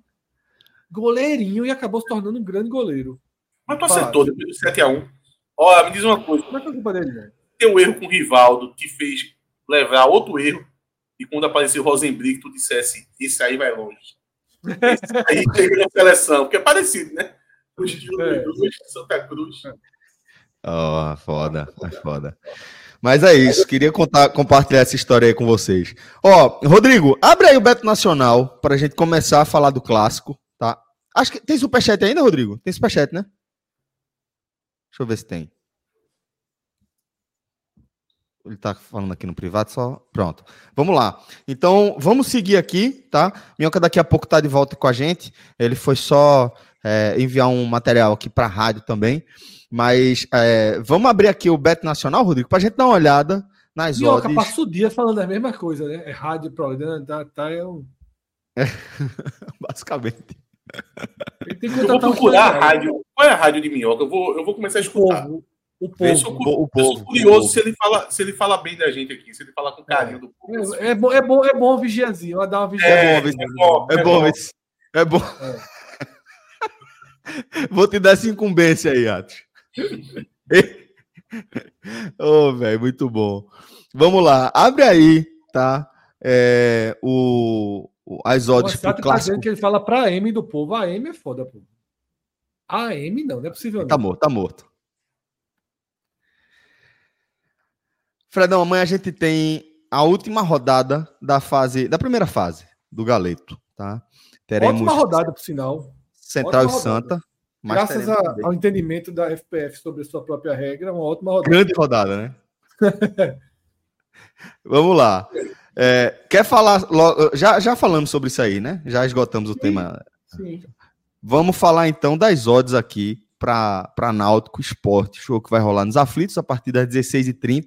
E as odds lá do Beto Nacional são de 2,52 para a vitória Alvirrubra, 2,85 para a vitória do esporte e 2,92 para o empate. O empate sendo o resultado mais improvável, portanto, considerado Na o que verdade, paga melhor. Três. Mas muito equilibrado. A gente Isso. vê aqui odds de um jogo, odds muito equilibradas para esse confronto. Então, Fred, eu concordo é, com vamos ela. tá? começar a procurar aqui, cascavilhar valor nessas odds aqui de É. esse clássico dos clássicos. Mas para além da aposta, Celso, para o futebol, né? Eu, eu acho que as odds estão numa linha correta. Tá? Sim. Apesar de já ter tido atuação do mercado aí, vice Fred. Assim, o Náutico ab- abriu muito alto, Certo. 3,50, aí houve um Perfeito. peso do mercado que levou para essas odds, o que eu também acho ali justo ali. Na verdade, eu acho igual. Se fosse tudo igual aí, tava, tava ok. E as odds são basicamente iguais, basicamente mesmo. Isso. E esse ajuste que Atos traz, né? Que o próprio mercado regulou, porque com o Náutico muito alto, deve ter tido uma- uma onda de apostas no Náutico, porque o esporte deve ter realmente um time reserva. Não, eu não acredito nem em um time misto. Claro que dentro do conceito de Mariano Sosso, dentro do conceito de Mariano Sosso, nenhum time vai ser 100% reserva, né? porque vai ter jogadores que, vez por outra, são, são acionados no time titular. Mas o cenário todo que se desenhou dá ao esporte essa oportunidade. Eu ia dizer esse direito, mas mais do que o direito, é uma oportunidade. O esporte tem uma sequência de jogos fora de casa, iniciando agora com o Náutico. Tá? O esporte ele enfrenta o Náutico, na quarta-feira estará no Amapá, enfrentando o trem. Depois faz o jogo de ida da semifinal do Pernambucano. Tá? Fora de casa também. E o jogo contra o Altos. Que o time está bem, o Altos venceu o Botafogo ontem, então o Altos está tá bem na Copa do Nordeste, o jogo no Piauí. São quatro partidas seguidas fora de casa do esporte exige viagem, né? E dessas, dessas quatro partidas, a única sem valor algum é a do Náutico. Na verdade, na verdade, daqui para frente, daqui para frente, até o final do ano, até o final do ano, essa é a última partida que não tem peso nenhum para o esporte. Nenhum. Nenhum. Então, eu acho natural né, que Sosso tire o pé aí, mexa bastante no elenco, mas essa mexida não transforma o esporte em um pato morto no jogo. Por quê? Porque o treinador já fez muito essas mexidas, então ele vai colocar em campo jogadores que estão jogando. Jogadores que estão acostumados a jogar juntos, inclusive. Tá? O esporte deve ter Thiago Couto, Rosales, Castan, não, desculpa, é, Alisson e Renzo, Riquelme, tá? Fabinho Ítalo, Pedro Vilhena, e aí deve colocar Titi Ortiz, está chegando agora, Pablo Diego, ou algum outro atacante de lado. Imagino que Arthur Caíque como centroavante, já que não tem Zé Roberto, e acho que não vão colocar Gustavo Coutinho no risco. É um time competitivo, mas é um jogo onde há margem para o Náutico chegar ao seu objetivo, que é ganhar, tá? Que é ganhar. O empate é extremamente perigoso para o Náutico, porque se o Náutico empata e o Santa Cruz vence o Central, o dano para o Náutico está causado, que é deixar a Copa do Brasil em situação de altíssimo risco, né, Atos? É isso. O objetivo do Náutico, é, após perder o retrô, é a terceira colocação, né? A segunda colocação fica muito improvável, assim, quase chance zero, porque o retrô vai enfrentar o Flamengo de Arco Verde, né? E o Flamengo Verde já está rebaixado, perdeu quase todos os jogos, uma goleada de, de seis do, do, Maguari. Então, a probabilidade do Retro vencer o jogo é, é muito grande e, de fato, assim, o jogo vai valer para o Náutico o terceiro lugar. Terceiro lugar esse que ele não resolve todos os problemas, mas tira um pouco da, da, da, sujeira da frente, assim, né, que o Náutico se meteu, né? É, é, é bom ter isso em mente, porque não pode também achar que ah, ganhou do esporte, os objetivos no, no Pernambucano foram cumpridos. Ainda não. Ainda tem que ir, ir, ir para as quartas de finais e vai depender muito do que acontecer na semifinal. Mas é um caminho mais fácil, porque até vai pegar o retrô na, na semifinal, que seria um confronto direto ali para poder garantir a, a Copa do Brasil. E até com uma derrota nessa configuração, você poderia também conseguir a Copa do Brasil. Já se ficar em quarto colocado, aí complica bastante, porque além de sair da rota do retro e entrar na rota do esporte, é, ia ficar na situação de que perdendo o, a semifinal para o esporte, estaria fora da Copa do Brasil. Porque o retrô é, já teria melhor campanha, mesmo que o retrô perdesse, ele já teria melhor campanha em relação ao Náutico. Então, esse jogo ele tem a sua importância, agora não pode achar que é vencer esse jogo e tudo se resolveu. Ainda, ainda vai ter um caminho pela frente ainda. Eu esqueci de citar um jogador no esporte, tá? Ah. Barleta, na verdade, não é não é Pablo Diego, não. É Titi Ortiz de um lado, Barleta do outro. Barleta faz sua estreia. Verdade, verdade. E o Náutico força máxima, total, né, Atos? Força máxima. Chegou, é... chegou. Dá para chegar agora de tarde. Sabia que o Náutico não chegou de Salvador ainda, Celso? Como é, pô? Não chegou, não. É. O tá, tá, veio, veio, parando, foi? Veio fazendo turismo, foi? foi de João. O Fluminense Quase. jogou em Quito ontem e já tá no Rio, porra. O Náutico jogou em Salvador e não Tá chegou. veraneando, porra. Tá veraneando. O Náutico teve um, um, problema no voo. O voo que o Náutico vinha ontem, ele ia de Salvador a Brasília.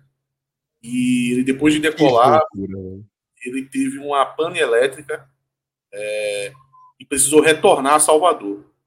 Aí chegou lá em Salvador, a turma não quis pegar ele mais não. A turma olhou assim, assim meu veja, amigo. Veja. Jogo não. Eu também não, eu não vou julgar também. Não jogo não, não jogo não. Ah, porque veja só, não. Não é, se disser, não, tá é, resolvendo um probleminha, beleza, né? Tá botando a gasolina, tá... deve ser uma coisa básica, Ei, tocando óleo. Pane elétrica, pane elétrica, tu é doido, é. pô. A gente, a gente fez a cobertura lá no Timbucast ontem, ao vivo. Fred, teu pai, teu pai quando dava pane elétrica. Teu pai quando dava pane elétrica. Empurradinha, resolve. De vez em quando resolve. Troca os fusíveis ali, resolve. Sai de toalha na rua, mas... Sai de toalha é, na rua. Sai de toalha na rua. Pede ajuda pros taxistas. É. A gente, é a bronca a gente trouxe, Celso, ao vivo, um piloto de avião para poder dar toda a versão. Foi, mesmo, Foi rapaz. O nosso Lito Cavalcante é, entrou ao vivo. O nosso Falasse com o que com o Lito? Foi aviões de músicas? Foi, a, a nossa versão, a versão alvirrubra. Meu amigo Diogo Amaral, que é piloto de avião. Inclusive, é, trabalha na Bahia, pilotando. É carta, Fred? É, é carta? Cara tem um amigo é piloto de avião, é Cássio. A gente tem. O nosso máximo que a gente teve aqui é especialista em trem, que é Cássio, né? Cássio está mostrando um especialista em metrô que ninguém Quem? conhecia. Em transporte ah, sobre trilhos. E a gente colocou o flight radar, a rota que o avião fez. Porra. A gente até detectou que o avião ele, ele foi em direção a Minas Gerais. Ninguém sabe por quê. Se houve uma desorientação. Aí ele fez um retorno e voltou para o aeroporto. Se tivesse o narrador, narrava, não narrava. Fala a verdade, Ati a gente fez a narração. A gente fez uma narração lá, cobertura ao vivo, Galvão Bueno narrando, todo o drama do voo é, do Náutico, mas... Agora, é... esses voos são muito absurdos, né? O Náutico para Bra... sair de Salvador, Brasília, velho. CBF, né? CBF, eu sei. É Já vem carimbado pela CBF. Inclusive, alguns, alguns torcedores do Náutico, Uma assim, empresa só, né? é a gol. E há- alguns torcedores do Náutico, assim, no, no ímpeto de. Ó, Atos. É, Gustavo tá dizendo que Cássio é o Sheldon do NE45. Na verdade, o Sheldon do NE45, ele é a digievolução de Fred com Cássio. Quando combina Fred e Cássio, vira Sheldon. She- é, Cássio manja de trem e Fred manja de bandeira. É. Solta a bandeira aí pra tu ver. Fred dá aula aqui, pô. Sou bom Fred dá aula. eu pensei a mesma vergonha que eu passei na história do 45 minutos quando foi, foi ele fazer um, um sorteio de, de Copa do Mundo sem um nome de, de país embaixo das bandeiras. Puta que pariu, pô. Parecia que eu tinha voltado pra quarta série, pô. Fred tem que colocar uma bandeira ali atrás dele, para quando der problema, ele botar a bandeira ao contrário. Que é a hora que deu problema, a bandeira inverte. Mas, em- em- terminando esse assunto do Náutico, aí aconteceu isso. Deixaram o voo para hoje. Hoje de tarde, o Náutico treinou lá, na- lá em Salvador. Dizem que não atrapalhou a programação, né? É, o treino que ele ia fazer aqui em Recife, fez lá em Salvador, e agora à tarde deve estar voltando para Recife, mas eu acho que afeta um pouquinho, mas não tem o que fazer, né? Tem que seguir a vida. Hum, é chato, é chato. Mas não acho que é um, um desconforto que entra em campo, não, sabe? Eu acho que é chato. Mas é- é- a partir do momento que chegou, zerou. Se fosse chegar amanhã e ir direto pro, pro jogo, alguma coisa assim, mas, pô, o cara chegou, vai pra casa, vê a família tal, dá aquela aliviada. Ô, Celso, Mas e só- claro que é chato pra caralho. Porra, você é doido, velho. só, para afastar alguns, alguns, alguns pensamentos meio radicais que eu vi é, muita gente nas redes sociais é, em dois pontos. Primeiro, reclamando muito da diretoria com o planejamento, não tinha muito o que fazer.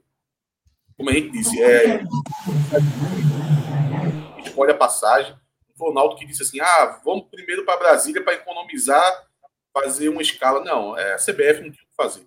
É, e em relação a, a no, no, não ter pego o, o mesmo voo aí, velho, é o ser humano, é um, uma delegação com, sei lá, com 30, 35 pessoas. É, se a, a turma não quis pegar o voo, não, não, não cabe a gente julgar, né?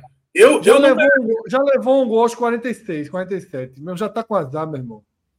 É melhor vir, não, não brincar mais. Né? Tá certo, tá certo. E, Tá certo. e o outro ponto é.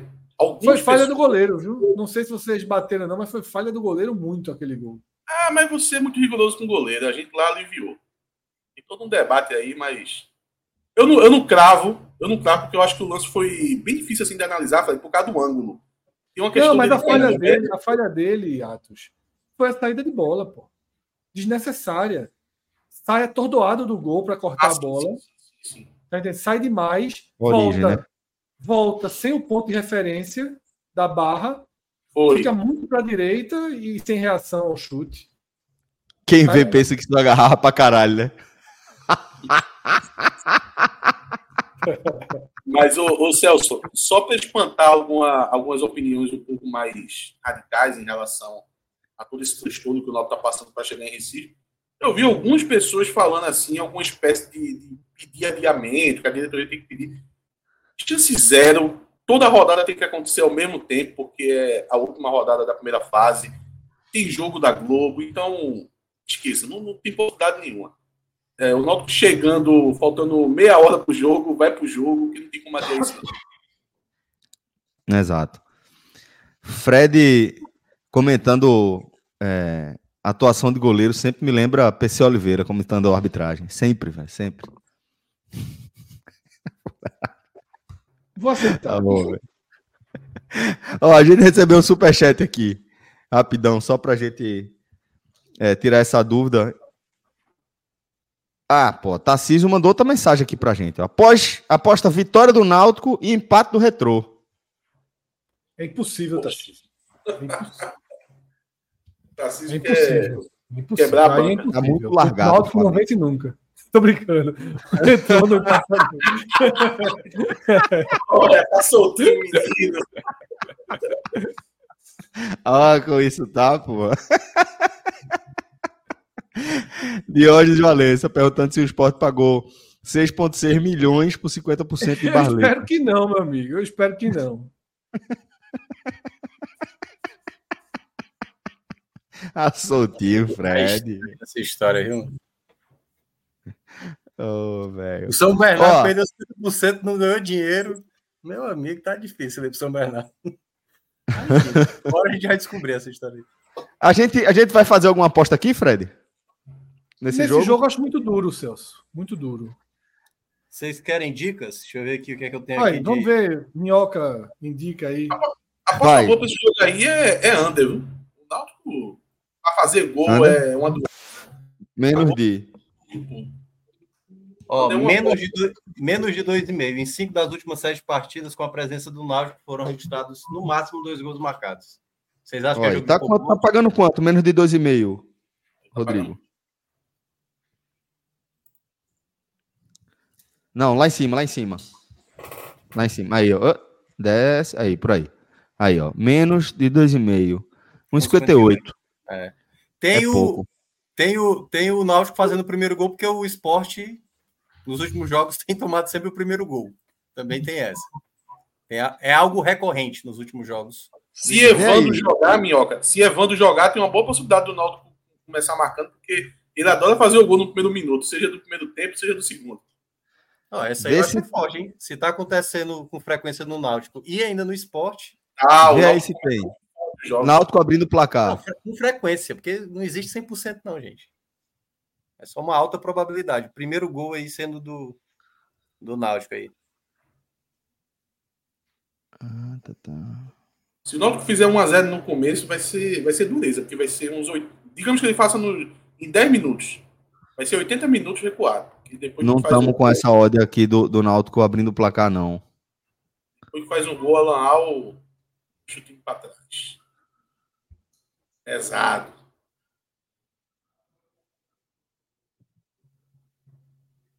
Mas também não tô, nem consegui acompanhar agora, Rodrigo, subindo. Imagino que, se você, que você esteja acompanhando. É, acho que tem, né? Acho que a turma já percebeu, né? Que tá, tá fácil. Tirou, né? Geralmente é lá em cima mesmo, assim, próximo gol, né? É.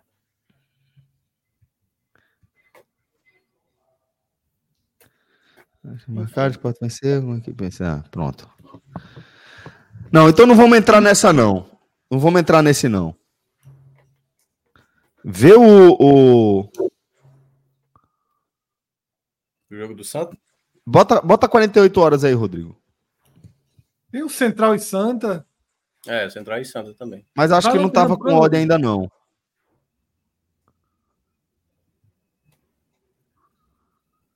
Vê 40... É só no Brasil, Rodrigão. Faz esse filtro aí. Vai ter o Fla-Flu, né? No domingo. É, né? tem um Fla-Flu. Flamengo pagando 1,53. Não, mas aí é Fla-Flu. O Fluminense tá muito com a cabeça na, na Supercopa, né? É. E já tá um classificado pouco no Carioca. vantagem, eu né? acho que eu acho que não vai com o time principal, não. Tendo que reverter o jogo contra a LDU. Não Se dá essa, cara, Se a tá essa, é porque não vai com o time principal. É. Verdade, tá, tá bem discrepante, né? Sendo um Fla-Flu. Ainda mais o Fluminense, né? Que anda aprontando pra cima do Flamengo direto. É. Ó, a gente recebeu aqui, tá? Acabou de sair no blog do Kempis é, o despacho do presidente do STJD, José Perdiz de Jesus, determinando que os jogos do esporte em competições da CBF sejam realizados de portões fechados até que seja realizado o julgamento pela comissão disciplinar competente. Então acatou aí o, o pedido da, da liminar, E aí Tá. tem aquele prazo da que medida cautelar. É, esporte náutico está liberado a torcida do esporte no clássico. Já tinha esgotado os ingressos, tá? Então, são em competições da CBF, Copa do Nordeste e Copa do Brasil, tá? Ou seja, o esporte não terá público contra O trem. o trem. E aí fica na, na- até lá, até outro jogo já deve ter tido o, o- É, vai, vai ser, porque o outro meio de semana, Fred, já é a quinta rodada da Copa do Nordeste. Então vai ser, se o esporte passar, vai ser duas semanas depois a segunda Isso. fase da Copa do Brasil para o esporte. É. Então, é, o esporte fica sem público contra o trem, talvez contra o Autos, porque eu acho que o julgamento acontece antes, né? E Mas o esporte ainda vai recorrer também, né? Isso, isso, isso. A própria decisão já deixa claro que.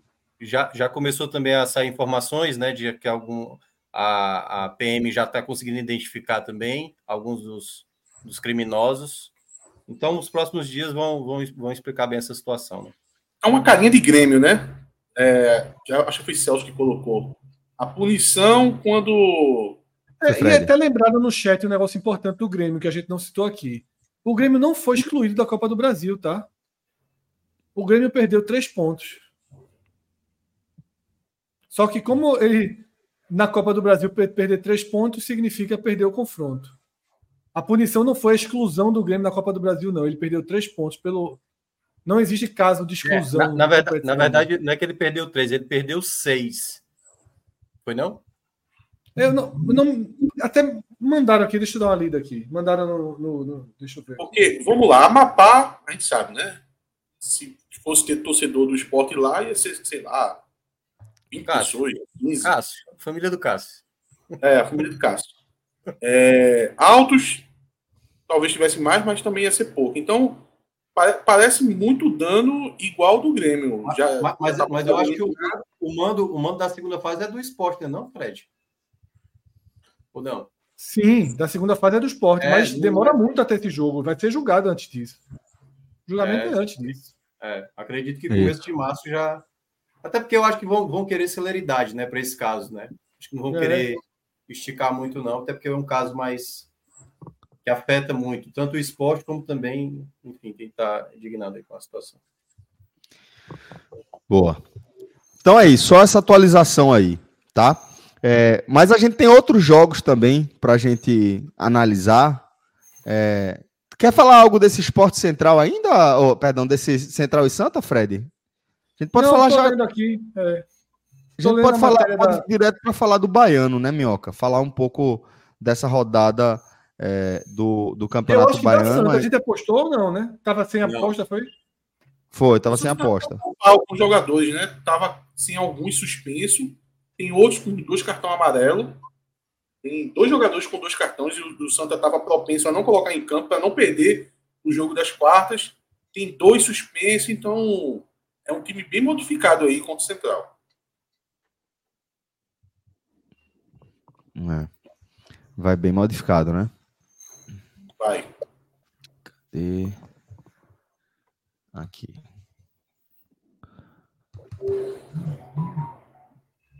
Pronto. É, então, mas dá, traz aí o Bet Nacional, Rodrigo, de novo, por favor, meu irmão. Eu não sei se a gente tinha visto a odd do, do, do, de Central e Santa. Acho que não tinha saído ainda, não foi isso? Isso, foi isso que ele escreveu. Não? Só tem a do clássico. Ah, pronto. Beleza, tranquilo. Então vamos, vamos falar agora do Campeonato Baiano. Boa, Rodrigo, obrigado. Bota no Campeonato Baiano aí. Acho que ainda não tem, porque os jogos são no domingo, né? Acho que deve ser isso mesmo. É, tá sem ainda aí, Rodrigo. Isso. Então Mas a, a questão volta do Campeonato de... Baiano, Celso, a principal questão é que o Bahia ah. vai ter que usar, se não força máxima, mas vai ter que usar uma força mediana, pelo menos, um time, um time misto no Adalto. Vai ao Adalto.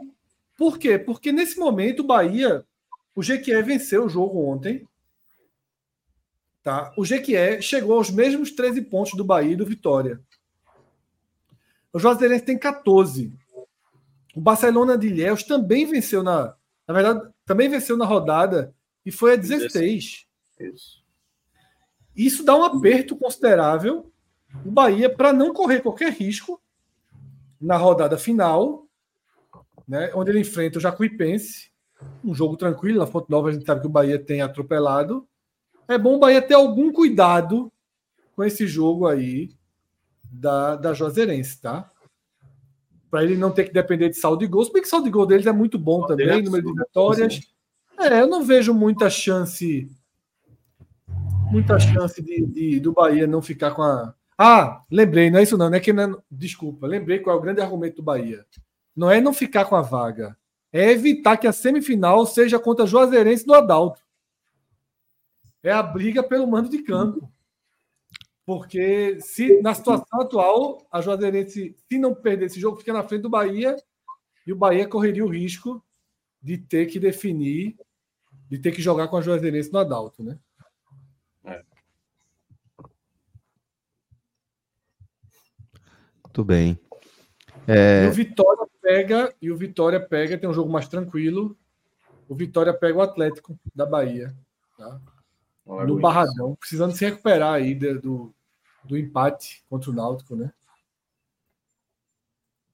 Deu quase certo aquela coisa é. que eu tinha dito. Né? Eu falei que o Vitória tinha que, além do, da vitória no clássico, teria que se comprovar nos jogos seguintes, né? E por pouco não saiu derrotado para o Náutico. E aí agora vai ter por que ganhar pouco. esse jogo. Por pouco, é verdade. Vitória e Atlético de Alagoinhas é o jogo que fecha a rodada no domingo, 18h30. Celso, é, aquela informação, gente... o Grêmio perdeu três pontos, tá? Perdeu três pontos, né? Só que já tinha perdido o primeiro jogo, perder três pontos já, já tornava impossível. Ah. ah, é, porque se vencesse zerava, né? E aí é. o Santos já estava com três pontos, né? Hum, a punição sob medida ali, né, para esse caso do Grêmio. Mas é isso, galera. A gente vai chegando aqui na reta final do nosso programa, tá? É, queria agradecer enormemente a participação de todo mundo. Acho que não ficou nenhum superchat para trás, não, né, Rodrigo? Não. Pronto. Ficou então... um último do Esporte Meu Amor perguntando sobre Lucas Jamon. Ah, é. Ah, olha aqui. Tá no DM. Eu vou até atrás disso também, porque de, de fato o Lucas Jamon vinha bem e parou de jogar. É, ele tá, ele tá dizendo. Não, Lucas Ramon tá no DM? Não existe Rosales na frente. É, vamos ver. Veja só, acho que o Rosales está sendo até nota 5 esse ano. Não está atrapalhando muito, não. Mas Lucas Ramon foi mais convincente. De fato, não tem jogado. Cabe ver mesmo, vou até ver isso. Não tem resposta de bate-pronto, não. Massa, meu irmão. Vamos atrás dessa informação. Queria agradecer a participação de todos vocês, tá? Que contribuíram mandando mensagens, deixando seu superchat. É, solicitar mais uma vez que se vocês puderem, deposita o like aqui, faz muita diferença para a gente. É a forma que a gente tem de ampliar o nosso, nosso alcance dentro da lógica de entrega do YouTube. Muito obrigado a todos e todas.